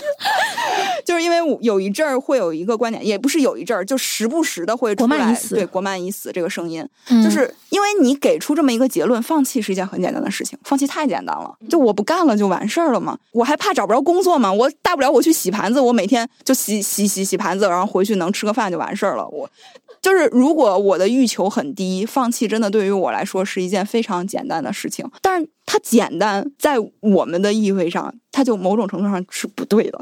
就是包括我们创作也是，如果你感觉到创作既简单又轻松，丝毫没有任何障碍，那你的创作就是有问题。对，所以跟作者聊天也时常会说嘛，你感受到痛苦，那就是正常的。其实，在创作我的感觉就是是，你们俩其实现在在做的工作是日本已经对吧？他们磕磕绊绊了四五十年才开始的工作，而中国连这个磕磕绊绊这个路的路径可能都还不是很明晰，但你们却在这样一个基础上做这个工作，所以我的感觉就是你们在为未来做工作，为未来的十年二十年做工作。但是如果你们不做，可能连未来都没有。没有那么 对，就我 主要是我的意似像你们这样的人，或者类似有这种想法的这个状态啊，不是说单独的两个人啊。其实我们三个人现在坐在一起聊天，就证明我们在这个方向上，其实你也在做这种事儿。因为我你们怎么知道的？因为你在出书呀。对呀、暴露了被暴露了。但其实有一个，就是我们俩私下聊过这个事儿。其实就最开始做节目的时候，收到了一条私信，那那个意思大概就是说，可能中国漫画五十年以后才会好。嗯，那我为什么要是是我现在发的？吗？不是，不是 你，应该不是吧？说那我为什么要现在努力呢？他要等着好的机会来，但是好为什么会来呢？就是因为努力了呀。对呀，就而且都不是一个个体的努力，就是需要星星之火可以燎原嘛，就需要所以各个某种意义上要做的就是继续扩大共识，对啊寻找更多同志。所以一直在说，就是为了找这个。为什么今天我们三个人在这儿了？共识 在找同志是吗？嗯，确实是。然后，那我们可以再进入下一个话题。这个话题确实聊得很尽兴。对，刚好我们也是回到我们这刚才是我们最后一个，就是我们为什么会觉得能跟你坐下来来聊这件事情，本质上是我觉得我们是一类人。那为什么是一类人？是因为漫编史在做的一系列活动，以及你们现在在出的漫画书籍，以及我们去聊的时候，你可能对未来的有一些看法和规划。我觉得是，而且我觉得嗯，你还可能是我们当中更有行动力的那个。对，就是你的起码成果出来了。现在对，因为我们其实也会互相之间有交流和安慰，是因为我们其实着急，因为我们除了这个节目一直持续在在做，就是一方面是想告诉大家一些现状和分析一些原因，一方面就是我们也有做拉片嘛，想给一些新人的作者可能有一些帮助。但是我们除了这个节目，没有任何实际能够落地的东西。这跟我们两个本身的能力也有关系啊，跟我们两个现在还在这个行业比较纠结的状态最大的这个，坑里边也有一定的关系，所以我们也会互相安慰。就是这个节目做两年半了，还是这个状态怎么办？没关系，先做，还是先做。两年半不行，三年、五年、十年，如果我们二十年后成功了，那不是说。我们在两年半的时候放弃了，它没有一个落实，一定是我们坚持够了二十年，才在二十年后成功。嗯只要我们是特别明确的，像我们这种做内容的，一定要出东西。所以就是我我们会着急在这个我们在做这个节目的很多的理论，它可能很难去落实，因为包括我们去可能跟一些作者去合作的时候，作者本身也面临着一个很艰难的状况。所以我们在聊，以及包括可能我们在私下在说慢面试的时候，就会觉得你其实比我们可能会更更能怎么说有半步在嗯前边。所以我们也会一直的观察，今天就来了。看看是怎么做的，取一下经。对，然后以及看看你们是不是也可以，比如说我们这边有一些作者，或者是听我们节目的有一些作者，他们想寻求更多更新的方式，因为现在平台感觉把大家给遮蔽了，因为平台的数量太庞大了，资金太庞大了。声音又很大，对，然后大家好像一提起国漫，那就那就只有平台，那那我还能干什么呢？我还能怎么办？不是的，有很多默默在耕耘的人，有很多小阵地。比如说有漫编室，对，是的，来介绍一下。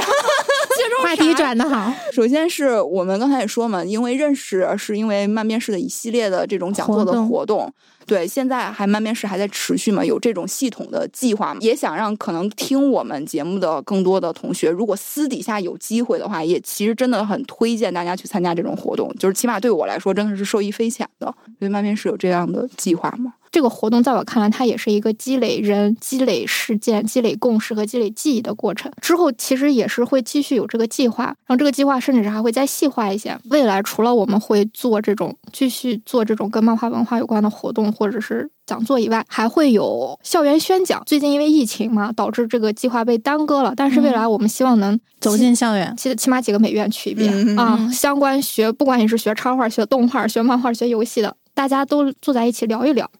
正视一下现实，想一想自己的未来，想一想自己想成为一个什么样的人，想要做什么东西，以及这个东西如何与这个社会、与这个世界接轨，如何既让你创作了好东西，又让你挣到钱。就是我们一起去讨论一下这个话题，就觉得这是未来挺好。某种意义上也是一个从这个角度去培养作者，去嗯去培养种子吧，对吧？对这个一个想法，但是现在就还没有疫情啊。然后第三个呢，当然就是漫面史现在在确实也在开始做书了嘛，嗯然后目前我们也出到第三弹了。嗯那我们起码每一弹都会有一个发布会，这个发布会的本质当然一方面是让大家知道这件书出了，大家可以看到它了；另外一方面，其实我做每一弹其实都有一个目的和心思在里头的，就是。嗯，虽然你看，就是比如说呃宣传语多多少少也体现了一点那个心思嘛。然后比如说像第一弹的时候，就是无论长多大都有你看的漫画。先把大家对于我好像是不是漫画是很幼稚的，或者说我跟漫画已经无关了的这样一个偏见或刻板印象先抹除一下，让你看到就是无论长大都有你看的，而且各种各样的，对吧？然后跟你看曾经看到的就是不同。先用第一弹干这件事情，那第二弹的时候，比如说第一弹都是短篇的东西，那你先看看一个完整的长篇漫画是什么样子的。虽然五十岚大介它在故事叙事上，它不是一个强故事，就是它其实在这方面，你说它不好也行，你说它就是你就是说它拗着，就是你各种剧情飞转也行，随便。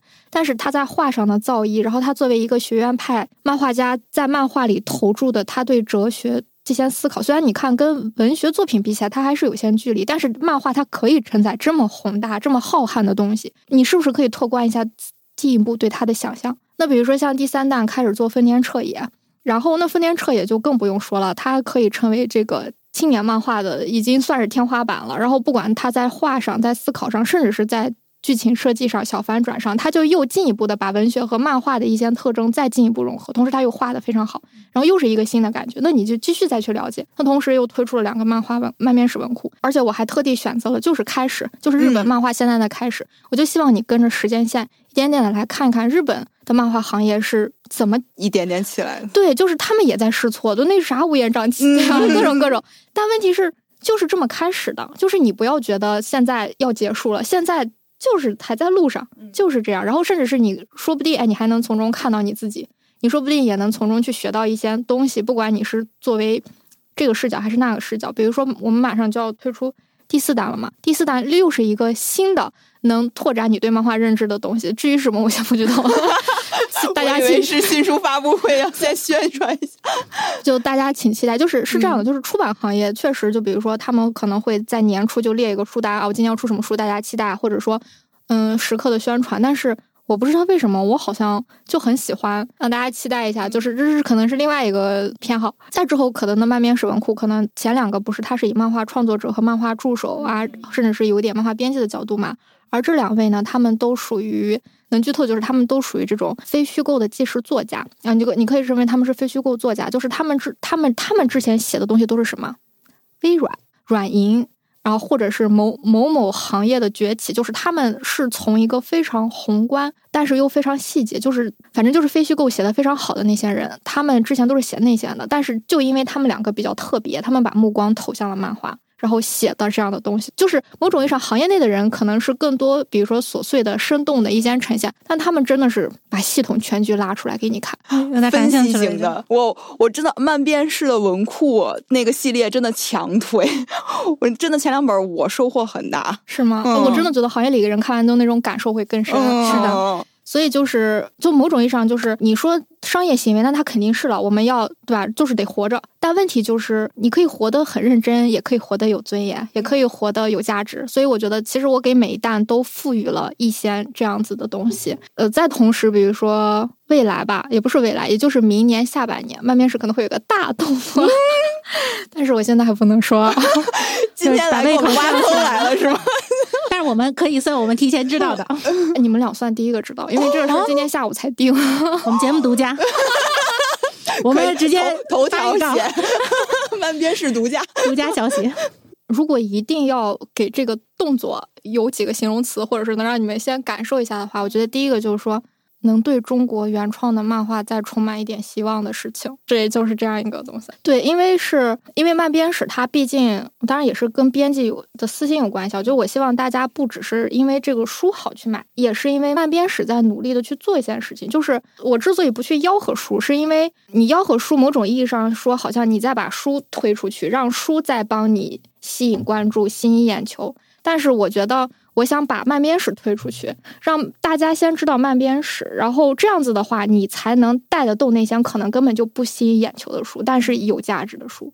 就其实，如果如果你总是去推那些能吸引眼球的书，那然后你藏在后面，那最后你就只能做吸引眼球书，不然你就死了，你就变成了那个去寄生虫了。我希望慢编史做的这些作品能因为慢编史而更有力量，而不是说慢编史去去反向的吸血。这就是为什么我老喜欢 藏一藏。就品其实是个品牌定位的问题，就跟我们现在去看日本的，你提一个出版社，你就大概知道它是什么风格的；你再提个出版社，知道它。所以漫编是是这种风格的，要让大家先知道。漫编是还有风格了，谢谢。我觉得会的，因为。嗯，其实因为是人在做事情嘛，你不可避免的会在你做的事情里边带上你的倾向和你的性格。就跟我们俩做漫画一言堂的时候，其实就是性格应该挺明显的。对，而且我们两个人有的时候私下会聊，就是我们知道可能做什么样的视频会火。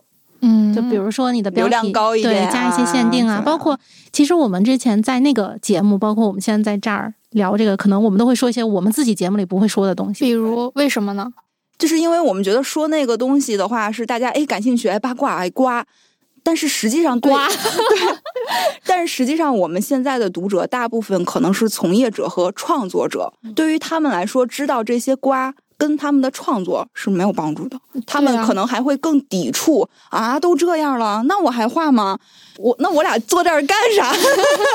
我们不想让你放弃，所以才在这儿，所以我们可能更多的。就我们每次节目拐到最后都要灌鸡汤，说不是这样的。虽然现在是这样的，但是我们相信不是这样的。而且如果你有需求的话，我们俩就一定能提供我们最大的帮助。虽然我们俩没什么帮助，虽然目前还有什么特别大的本事。对，所以就是因为我们开这个节目的。目的吧，算是我们后来找着的，因为最开始开就是一时冲动，嗯，就是我们想找个地方吐槽，说话了那个时候，对，因为就是感觉被上边的那种。一锤定音，就给你说个结论，压得喘不过气。你们这个结论哪儿来的呀？如果你要让我认同你，你起码把你推导过程告诉我。你这没有过程，给我一个扔一个结论，我不服。所以我们第一期就是对，就是我们其实还想叫不服来。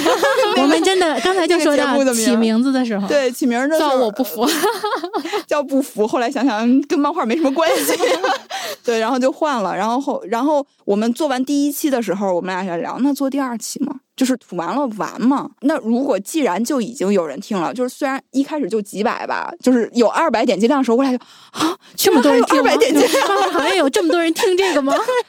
然后后来也是，就是有有有不断的可能在编辑的群或者是作者的群里边，大家可能都有想说的话，刚好被我们说到了，所以有传播开来之后，我们俩就在想，那继续做下去吗？继续做下去做什么呢？嗯，继续。抱怨吗，就那你抱怨一期，抱怨两期，抱怨三期，这这抱怨是没有头的。你所有东西都可以拿来抱怨。我们还曾经想过，那我们做吐槽漫画嘛，就是。因为有那种吐槽影视剧的，不是也会有很火，然后也会哎，你好像吐槽吐槽还能安利一个作品，好像对作品单独有好处。那我们在想，这这有用吗？就是你吐槽，就比如说 B 站 UP 主那么多吐槽影视的，那影视好了吗？就是《绝景年代》是他们吐槽吐出来的吗？《山海情》是是他们吐槽吐出来的吗？就也不是。你想改变点什么？因为我们的吐槽是因为我们想改，但是被压着没法改。那如果我们找个地方是想改点什么什么的话，那我们就得做点不一样的东西。所以我们最后自己在讨论的时候是定位是我们想改改改点什么东西。那我们就做这个方向的嘛。所以其实也有观众给我们留言的时候，就是啊，你们这期做的太专了，我根本就听不懂。你们还是做点什么叨逼叨啊那种，聊一点就是扯闲天儿。但对这个其实也有一点我们自己的能力问题，因为我们其实自己也清楚嘛，这个东西在完全局外人跟局内人中间有一个，其实有一个带，你可以把它说的又简单又有趣，对，然后又不了解的人也能懂。但我们两个人现在目前对没有这个实力，就还是非常有限。就是我我非常想变成小约翰可汗，就是人家讲历史讲的大家都对这个历史哇，我不知道，我想了解。对但是我们俩讲就是啊、那你太专业了，是我的错，是不是我们的说话的方式也没有说那么有意思，吧他说的嗯就还是比较。就也弹幕里有人跟我们说嘛，说你们可能在讲这个东西的时候，语气也会有点压迫感，就是像在教什么东西。我是来听课的，或者这种。你们你们现在的听众大概你有了解他们的年龄层，或者说我们后台有的时候有，其实十六岁到四十岁，就是不等，他会根据它是两个年龄段，是十六到二十几，十六到二十五，然后二十几到四十，二十几到三十，然后三十到四十，好像这个样子，哪个最多？就是不一定。最近上周看的是十六到二十五，然后或者是二十五到反正三十多四十，就是我们是这两个年龄段会交错的我。们的观众应该基本都是行业人和创作者，就陌生的，只是感兴趣漫画听我们的，除非你听那种真的就是扯闲天儿、烧烤摊儿那种聊天节目不。是烧烤摊儿放播放量不高，咱 那是扯自己的闲天儿，你就扯业内的瓜。你比如说，扯业内的瓜。对遥遥气，嗯，就是现在停了，那它到底是一个什么样的状况？那那有可能会撤一下。然后包括瓜这种，对前就是比如说小英雄那时候出事儿了，或者是那个钢炼有一些争执，嗯，嗯他就因为为他的作品本身就已经有热度了，你去聊他就有一个基底热度在，所以就是规则我们懂，然后一个是限受限于我们的能力问题，我们确实现在还没有办法把一些就是很枯燥的东西讲得很有趣，这是受限我们能力问题。一方面就是我们的定位问题，我们可能就真的想做给行业里能改变这个行业的某某个人或者某个作者对听，一听。其实好多人在教育读者，其实好多人会把自己摆在创作者的那个高度上，在教育读者。我们看到过有什么平台主编去教育读者的，然后有作者去教育读者的。然后你们你们这样的读者就就看不了好漫画，或者人家你们就喜欢这样的漫画。但实际上你可以培养读者，但是你不能教育读者。就我们这个方面是我我我们觉得是没有办法，你最后都拐到啊，你都是读者的问题，嗯读者不会看好作品。但实际上是你要不断的有各种各样的作品或者各种各样的种类，以及你把就跟我们俩不擅长的一样，你要把这个东西做的有趣的时候喂给读者，读者是会跟着你的作品成长的。就我最开始可能我看点这样部戏，哎，我对漫画感兴趣了，我后来还发现，哎，漫画还有阿基拉，哎，我对阿基拉感兴趣了，然后哦还有他，然后我还能看松北大洋，那你自然你可以把培读者培养出来，你不能看见一个新的完全没有接触过的读者就问他，你为什么不读松北大洋？我怎么办？读者满脑子问号，那我为什么要读它呢？就所以是的，我觉得你说的一点就是关于培养读者这件事儿。比如说，再拿其他的行业来类比嘛，就很多人会说你为什么要做漫画，或者说我为什么要看漫画？呃，我觉得这个原因真的就是因为，对吧？现在因为各种各样的原因，导致漫画就已经有非常多偏见或者刻板印象了。但是如何去打破这种偏见和刻板印象，就是有更多好作品，就这么简单。比如说，就像大家看着《天才女友》，不会说为什么要有文学改编剧，对、啊，大家看着《肖申的课》，《肖申克就是》不会说为什么要有电影，大家只是说我想看更多，这就好作品。对嗯，就是我们做的一个初衷吧，就是如果有个作者听见，他能哎稍微想想，哎，我是不是做个不一样的作品，我能。改改变一点点现状，然后有一个编辑是说，哎，我原来其实没有注意到，哎，我去找几本书稍微学一下。我们最希望的是有一个投资方 听到之后，哦，我要找个专业的人 来看看内容，来做这个专业的事儿。但这个这个也是我们说，我们不可能等着天上掉这个投资房，所以我们不停的输出，然后也不停的可能，如果能把自己能力提上去的话，也追求一下扩大一下影响。我们也不会说只满足于可能我们现在有个六千多的听众啊，那好了，我们就这六千多人就讲给这六千多人听。我觉得这是。其实是我们也经常去跟作者说的，创作者可以有傲慢，就是可以，你可以自豪，可以自傲，但是你不要把傲慢加给你的受众。你你不要对受众很傲慢。我我们是想要扩大，有更多的人来听，就有更多的人有可能改变，也有可能有我们如果能力提上去了，让我们的节目变得更好看了，有可能有读者会因为我们的节目哦。漫画好像还挺有意思的，那我去看一看。或者说，因为我们的节目，然后我们节目也会推作者嘛，他去看看这些其实在还在创作的。对，我不认识这个作者，这是个新人作者，我对他很感兴趣。那新人作者最需要的就是读者。对呀。对，所以就嗯，我们有功利心的，没有，不是不是目标定的很就是伟大或者清高。我们其实想它一定要落在地上，我们很有功利心，可以这么说。但是功利心的方向是我们想脚踏实地的功利心，有作者，有读者，有从业者，然后最后有名有利，反正就大概这么一个节目定位吧。然后慢边室，我其实觉得是跟慢边室刚才说的是像的。当然，一开始可能是需要作品先来把慢边式展示出来，因为就像咱们刚才说的，那你要把好作品摆在读者面前，你不可能要求他说你去读什么什么。但是你最终慢边式可能会形成自己的风格，有的人会因为慢边式三个字而对一个慢边式推出来的新作品很感兴趣。嗯，我的感觉就是刚才你提到你不能去要求读者这件事情。我就想到两个事儿，第一个就是，不管是创作者还是编辑，或者是某个领域的专业的人吧，其实我觉得能做的事情，一个就是你在自我的专业能力的要求上，你要向上求索。比如说，你可以努力的精进，然后甚至是追求比你更厉害人的认可。那这个是一个训练，这是必须的，不然你做不出来个啥。而甚至是很多搞艺术的人更容易往这个方向走。但同时，你再去传播作品、再去讲述和表达的时候，你要向下兼容，就你要让更多的人看懂它。但这种不是说。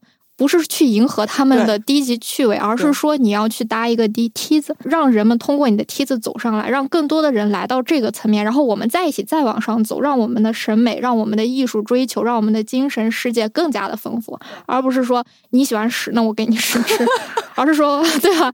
不是这样的。对。另外一个想到的就是你说就是要有名有利，对吧？我觉得确实是这样。比如说现阶段我们不能要求一个作者。说，不管是作者还是读者，不能要求说，刚才说是不能对读者要求嘛，而对作者其实也不能要求说，你就必须得 空着肚子创作。对，是的，所以我饿着也得给我画，嗯，对吧？或者是很多作者他们在提笔的时候。他们要在里面投入的是很多的，那这个时候他会瞻前顾后，他会想很多，他不可能不考虑结果，不可能不考虑产出，不可能不考虑收获。当他已经大概预判到这玩意儿没有收获的时候，你强迫他，这个很反人性，是的。但是我觉得现在有一个比较好的，现在是一个比较好的时机，就因为我们现在整个经济发展放缓了嘛，然后再加上疫情的冲击，导致大家慢下来了，这是第一点。第二点就是大家意识到。其实很多泡沫也都开始在破了，然后甚至是更多的人意识到，钱不是我的终极追求，买房子不是我的终极追求，而是我为什么活着，我能不能追求到人生真正的快乐和自由是追求。那当就是当整个社会层面的价值观开始有调整了，就是站在这个社会的大舞台上拿着话筒在嚷嚷的人啊，不是资本家，哎，不是大企老板，而是一些。真正在过日子的普通人，或者是一些对这件事情，对我们。因为之前的这种大量的繁荣的这种泡沫的破灭有所反省、有所思考的人，就真正再站上去的，可能是那些真正，比如说真正关心我们心灵的人，然后真正再去治愈伤痛的人，真正再去解决问题的人，真正再去考虑未来的人，然后是这些人呢再站上舞台，拿着话筒去讲述的话，我觉得这也是一个社会发展的纠偏机制。嗯，虽然现在大家说哎，那这个寒冬啦，那个不好啦，但是我觉得他从另外一个角度来说，也许也是个好事。嗯。是个机会，对，省得都在挣热钱的时候，谁听你说话？是啊。然后刚才是比较激烈的啊，我浏览一下我们的问题提纲，然后有一个是没有扩展开聊的，就是关于审核尺度的这个问题。就是出版社这边，因为和平台其实是不一样的嘛，平台连书号都不用有。就某某方面来说，平台也是一阵儿一阵儿的，没有一个 标准几率。所以，就是出版社这方面对于审核有什么样的标准？我觉得出版社现在，他对漫画的审核标准跟对其他图书的审核标准，在现阶段来说，嗯，本质上没有什么不同啊，都是一个标准。唯一的不同可能就是还有一些历史遗留的偏见。对，但整体来说就是一个一样的标准。比如说，我们怎么审别的书呢？这个书我们也是什么标准？基本情况就是因为是漫画嘛。比如说，关于像什么裸体、色情、性表现这些东西，就是红线，就是不能有。嗯，你要是画，你要不然是隐晦的表达，但你绝对不可以赤裸的表达。甚至是比如说，你没有任何的性场面，只是单纯的就是我洗完澡就裸着出来。No，至于为什么？然后另外一个就是关于暴力。啊，血腥、恐怖这些元素就是可以有，但是要拿捏好尺度。哎，这个提问，这个尺度是会是一个完全统一的标准，嗯，并不是说各个地方不一样，就是各个不一样，是没有统一标准。就是比如说他们的终审是谁，出版风格是什么样的，或者是他们的社长，或者是怎么着，最终拍板的这个人，他对这个东西风险的判断，其实也很靠个人。毕竟这是一个文化行业。嗯，就是靠人，靠人堆起来。然后，而关于有一些东西啊，比如说像是政治、宗教、意识形态方面的事情，就是绝对碰都不要碰。因为是什么？就是不是说你不能碰，而是说你可以碰，但是你能不能碰对地方？你能不能？把控好这个尺度，不是所有的人都有这个自信的。比如说，我可以聊宗教，你确定你聊完宗教之后，宗教协会找不着你？那些信仰这个宗教的人有没有受到内心的伤害？比如说，你可以聊意识形态，但问题是意识形态的对立大家都懂，掐起来要死了哈，针尖对麦芒，不是你死就是我活。你确定你能赢？对吧？就是这个不是说不让你聊，而是说你确定能赢就行。大家都没有信心，甚至是一旦是上升到意识形态或者是什么宗教问题啊、政治事件啊这种牵扯到什么民族性这样的东西。它很根本，它它影响的不是什么什么文化风花雪月，或者是情绪上的事儿，它影响的是人身安全啊！就一个国家的立国之本，一个社会的稳定问题，所以这个东西大家就会比较谨慎。出于这个问题，就这些全都是审核上需要格外注意，不要不然就不能有，要不然就不要碰，要不然。除非你有自信，嗯，然后就是关于我其实想要真正聊到的，呃，关于审核的问题，就是，嗯，这些都还好。其实最想探讨的就是关于表现的自由。这，嗯，是因为我前段时间，也不是前段，很早以前，然后看看到的一本书，是一个日本的，就是日本的一个作者写的，他其实就是探讨了关于表。现的自由，然后同时大量的提到了漫画的问题，或者是动画的问题，就是整个二次元梦，因为他很关注这个事情。其实不只是在中国，其实在日本，他们也经历过什么驱逐坏书运动啊。虽然他们没有像我们国家的这样子的一个出版审查模式，但是他们也有他们所谓自己的审查模式，他们也是有审查的。那在这个基础上，就出现了很多问题。他在这个书里提到的一件事情，嗯，让我印象很深，就是不能在因为漫画，刚才也提到，它是很。受青少年喜欢的一种媒介形式，虽然你成年人你就可以一直看一辈子，但问题就是这个年龄段的人群它就是很大，你就得为他们创作作品，同时他们也很容易去接触到这些作品，你不能不考虑他们而去想干嘛就干嘛，对吧？那这个时候一旦漫画里牵扯到，比如说就是刚才提到的什么性啊、色情、暴力这些问题，甚至是还有更比如说什么凌虐、残酷的这些东西的话。那他们可能就是会被反抗，或者是会被批评，就你不能这样，不能那样。但是这个作者他提到的另外一个想法就是说，我能理解读者看到这个东西的这个心理反应啊，我们考虑它，这是这个不管是市场还是商业还是社会责任，他需要承担的。但是我们也要考虑到，它只是一个表现形式，有很多人他会用这种表现形式来去讲述，或者是记录，或者说是去去治愈他自己。他提到的一个例子就是，比如说有一个人，他从小比如说被虐待，或者说是经历了性侵，他可能想通过漫画的方式把这件事情讲出来，让别人看到他，或得到一些共鸣。也许他没有办法拍成电影，或没有办法写成小说，但是他想用漫画来表达。漫画来去治愈，毕竟艺术的开始就是人们情绪和自己感受的表达嘛。他就想用这个，但是这个东西就不被允许，那他表达的窗口被关掉了，然后呢，这个相当于他受伤的事实存在着，但是他不能讲述，所以就是他就会觉得，那这个表达的自由又该如何界定呢？就面临这样一个问题，同时也不可避免的就是搞黄这件事情是人类的本能之一，对吧？不管是啥都能拿来搞黄，那漫画也。无无理其外，那这个时候你去，你如何甄别去搞黄的作品和那种就是要去表达自己从小被性侵受到伤害，要去寻求治愈和共鸣的作品呢？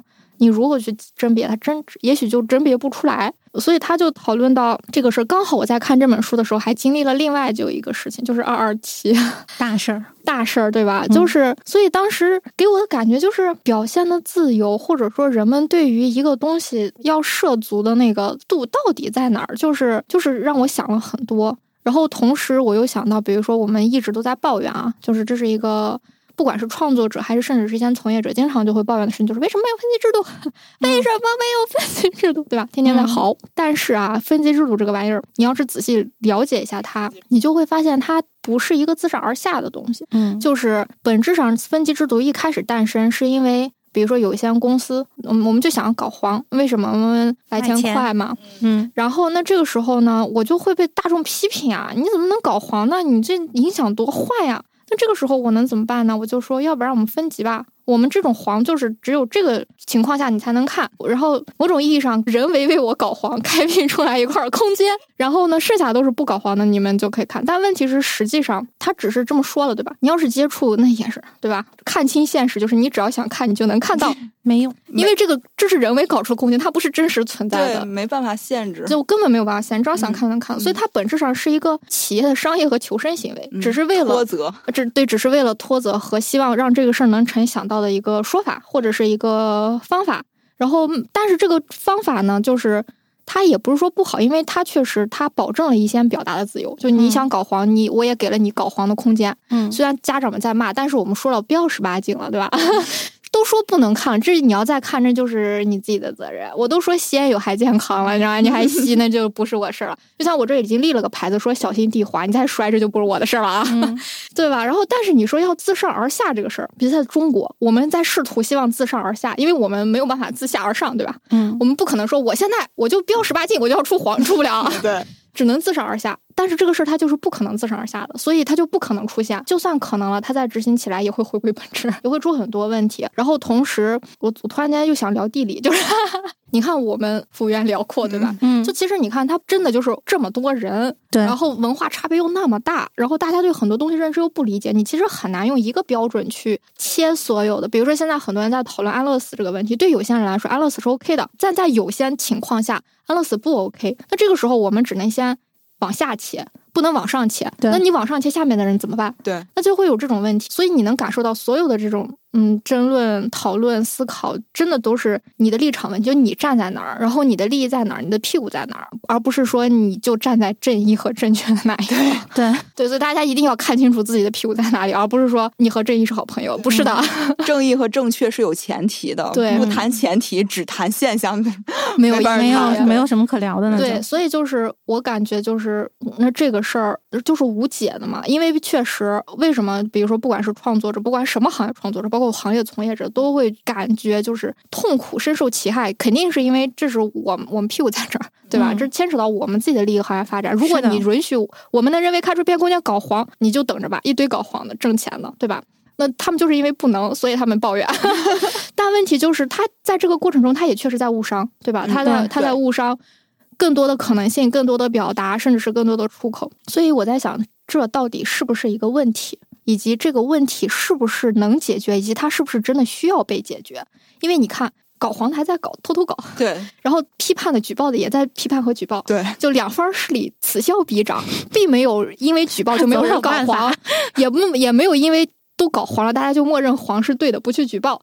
所以我觉得可能就是人类的智慧就到这儿了，我们的社会结构只能 把自己变成这样，是就其实是社会。就是我们刚才聊，不不光是地理、人性、屁股问题，社会的复杂性决定了社会没有明确的那个东西，对它没有标准答案。然后反而是如果没有明确的的东西的话，它就会适应性的。比如说，就是像我们无法大范围传播的东西，它在小范围传播的时候是没有人能管得到的。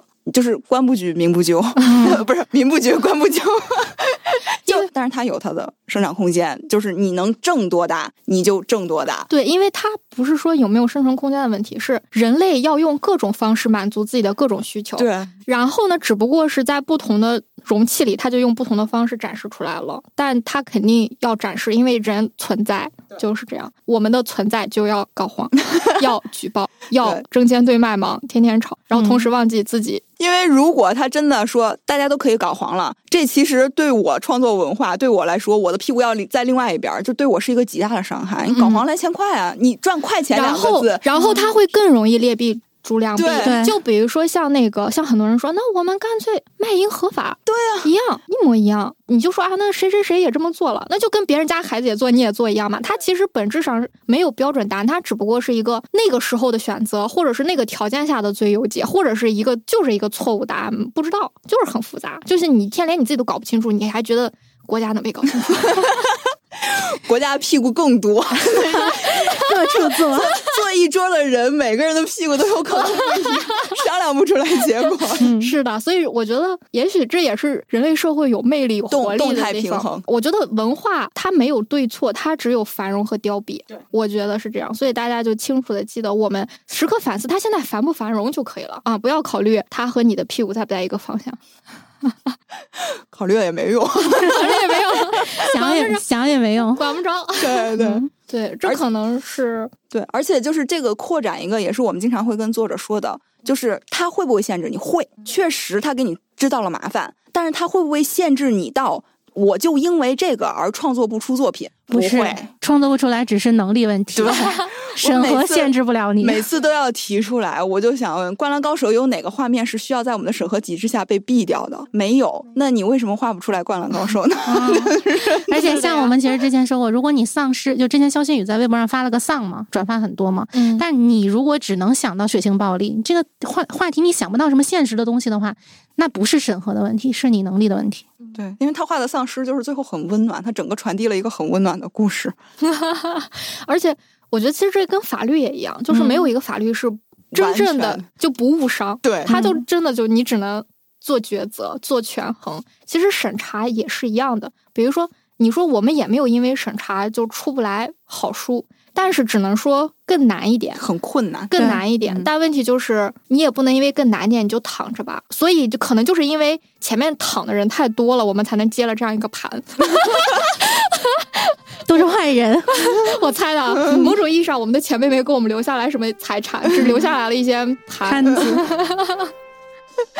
所以 我们为了给我们后边的人少一点这种盘，我我们先稍微支棱一点。就是就是我就是不是像第三大发布会嘛，就是给后来人借借肩膀嘛。就我们起码先站着，不能躺躺着，真的借不了肩膀。是的，嗯。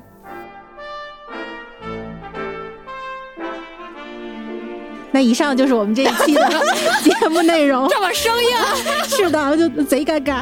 也不是吧，反正怎么怎么结一下就可以刚才那样就算结尾了。算，结尾然后啊继续继续老三样，我们 在对我们的节目里宣传我们也这。么说。宣传啥来说？我们老三样，我们微博、B 站跟邮箱，但是我们微博不怎么更新。啊，然后微 B 博站叫什么？也叫漫画一言堂。嗯，B 站就是漫画一言堂。对，B 站就是偶尔会搁哪几个字？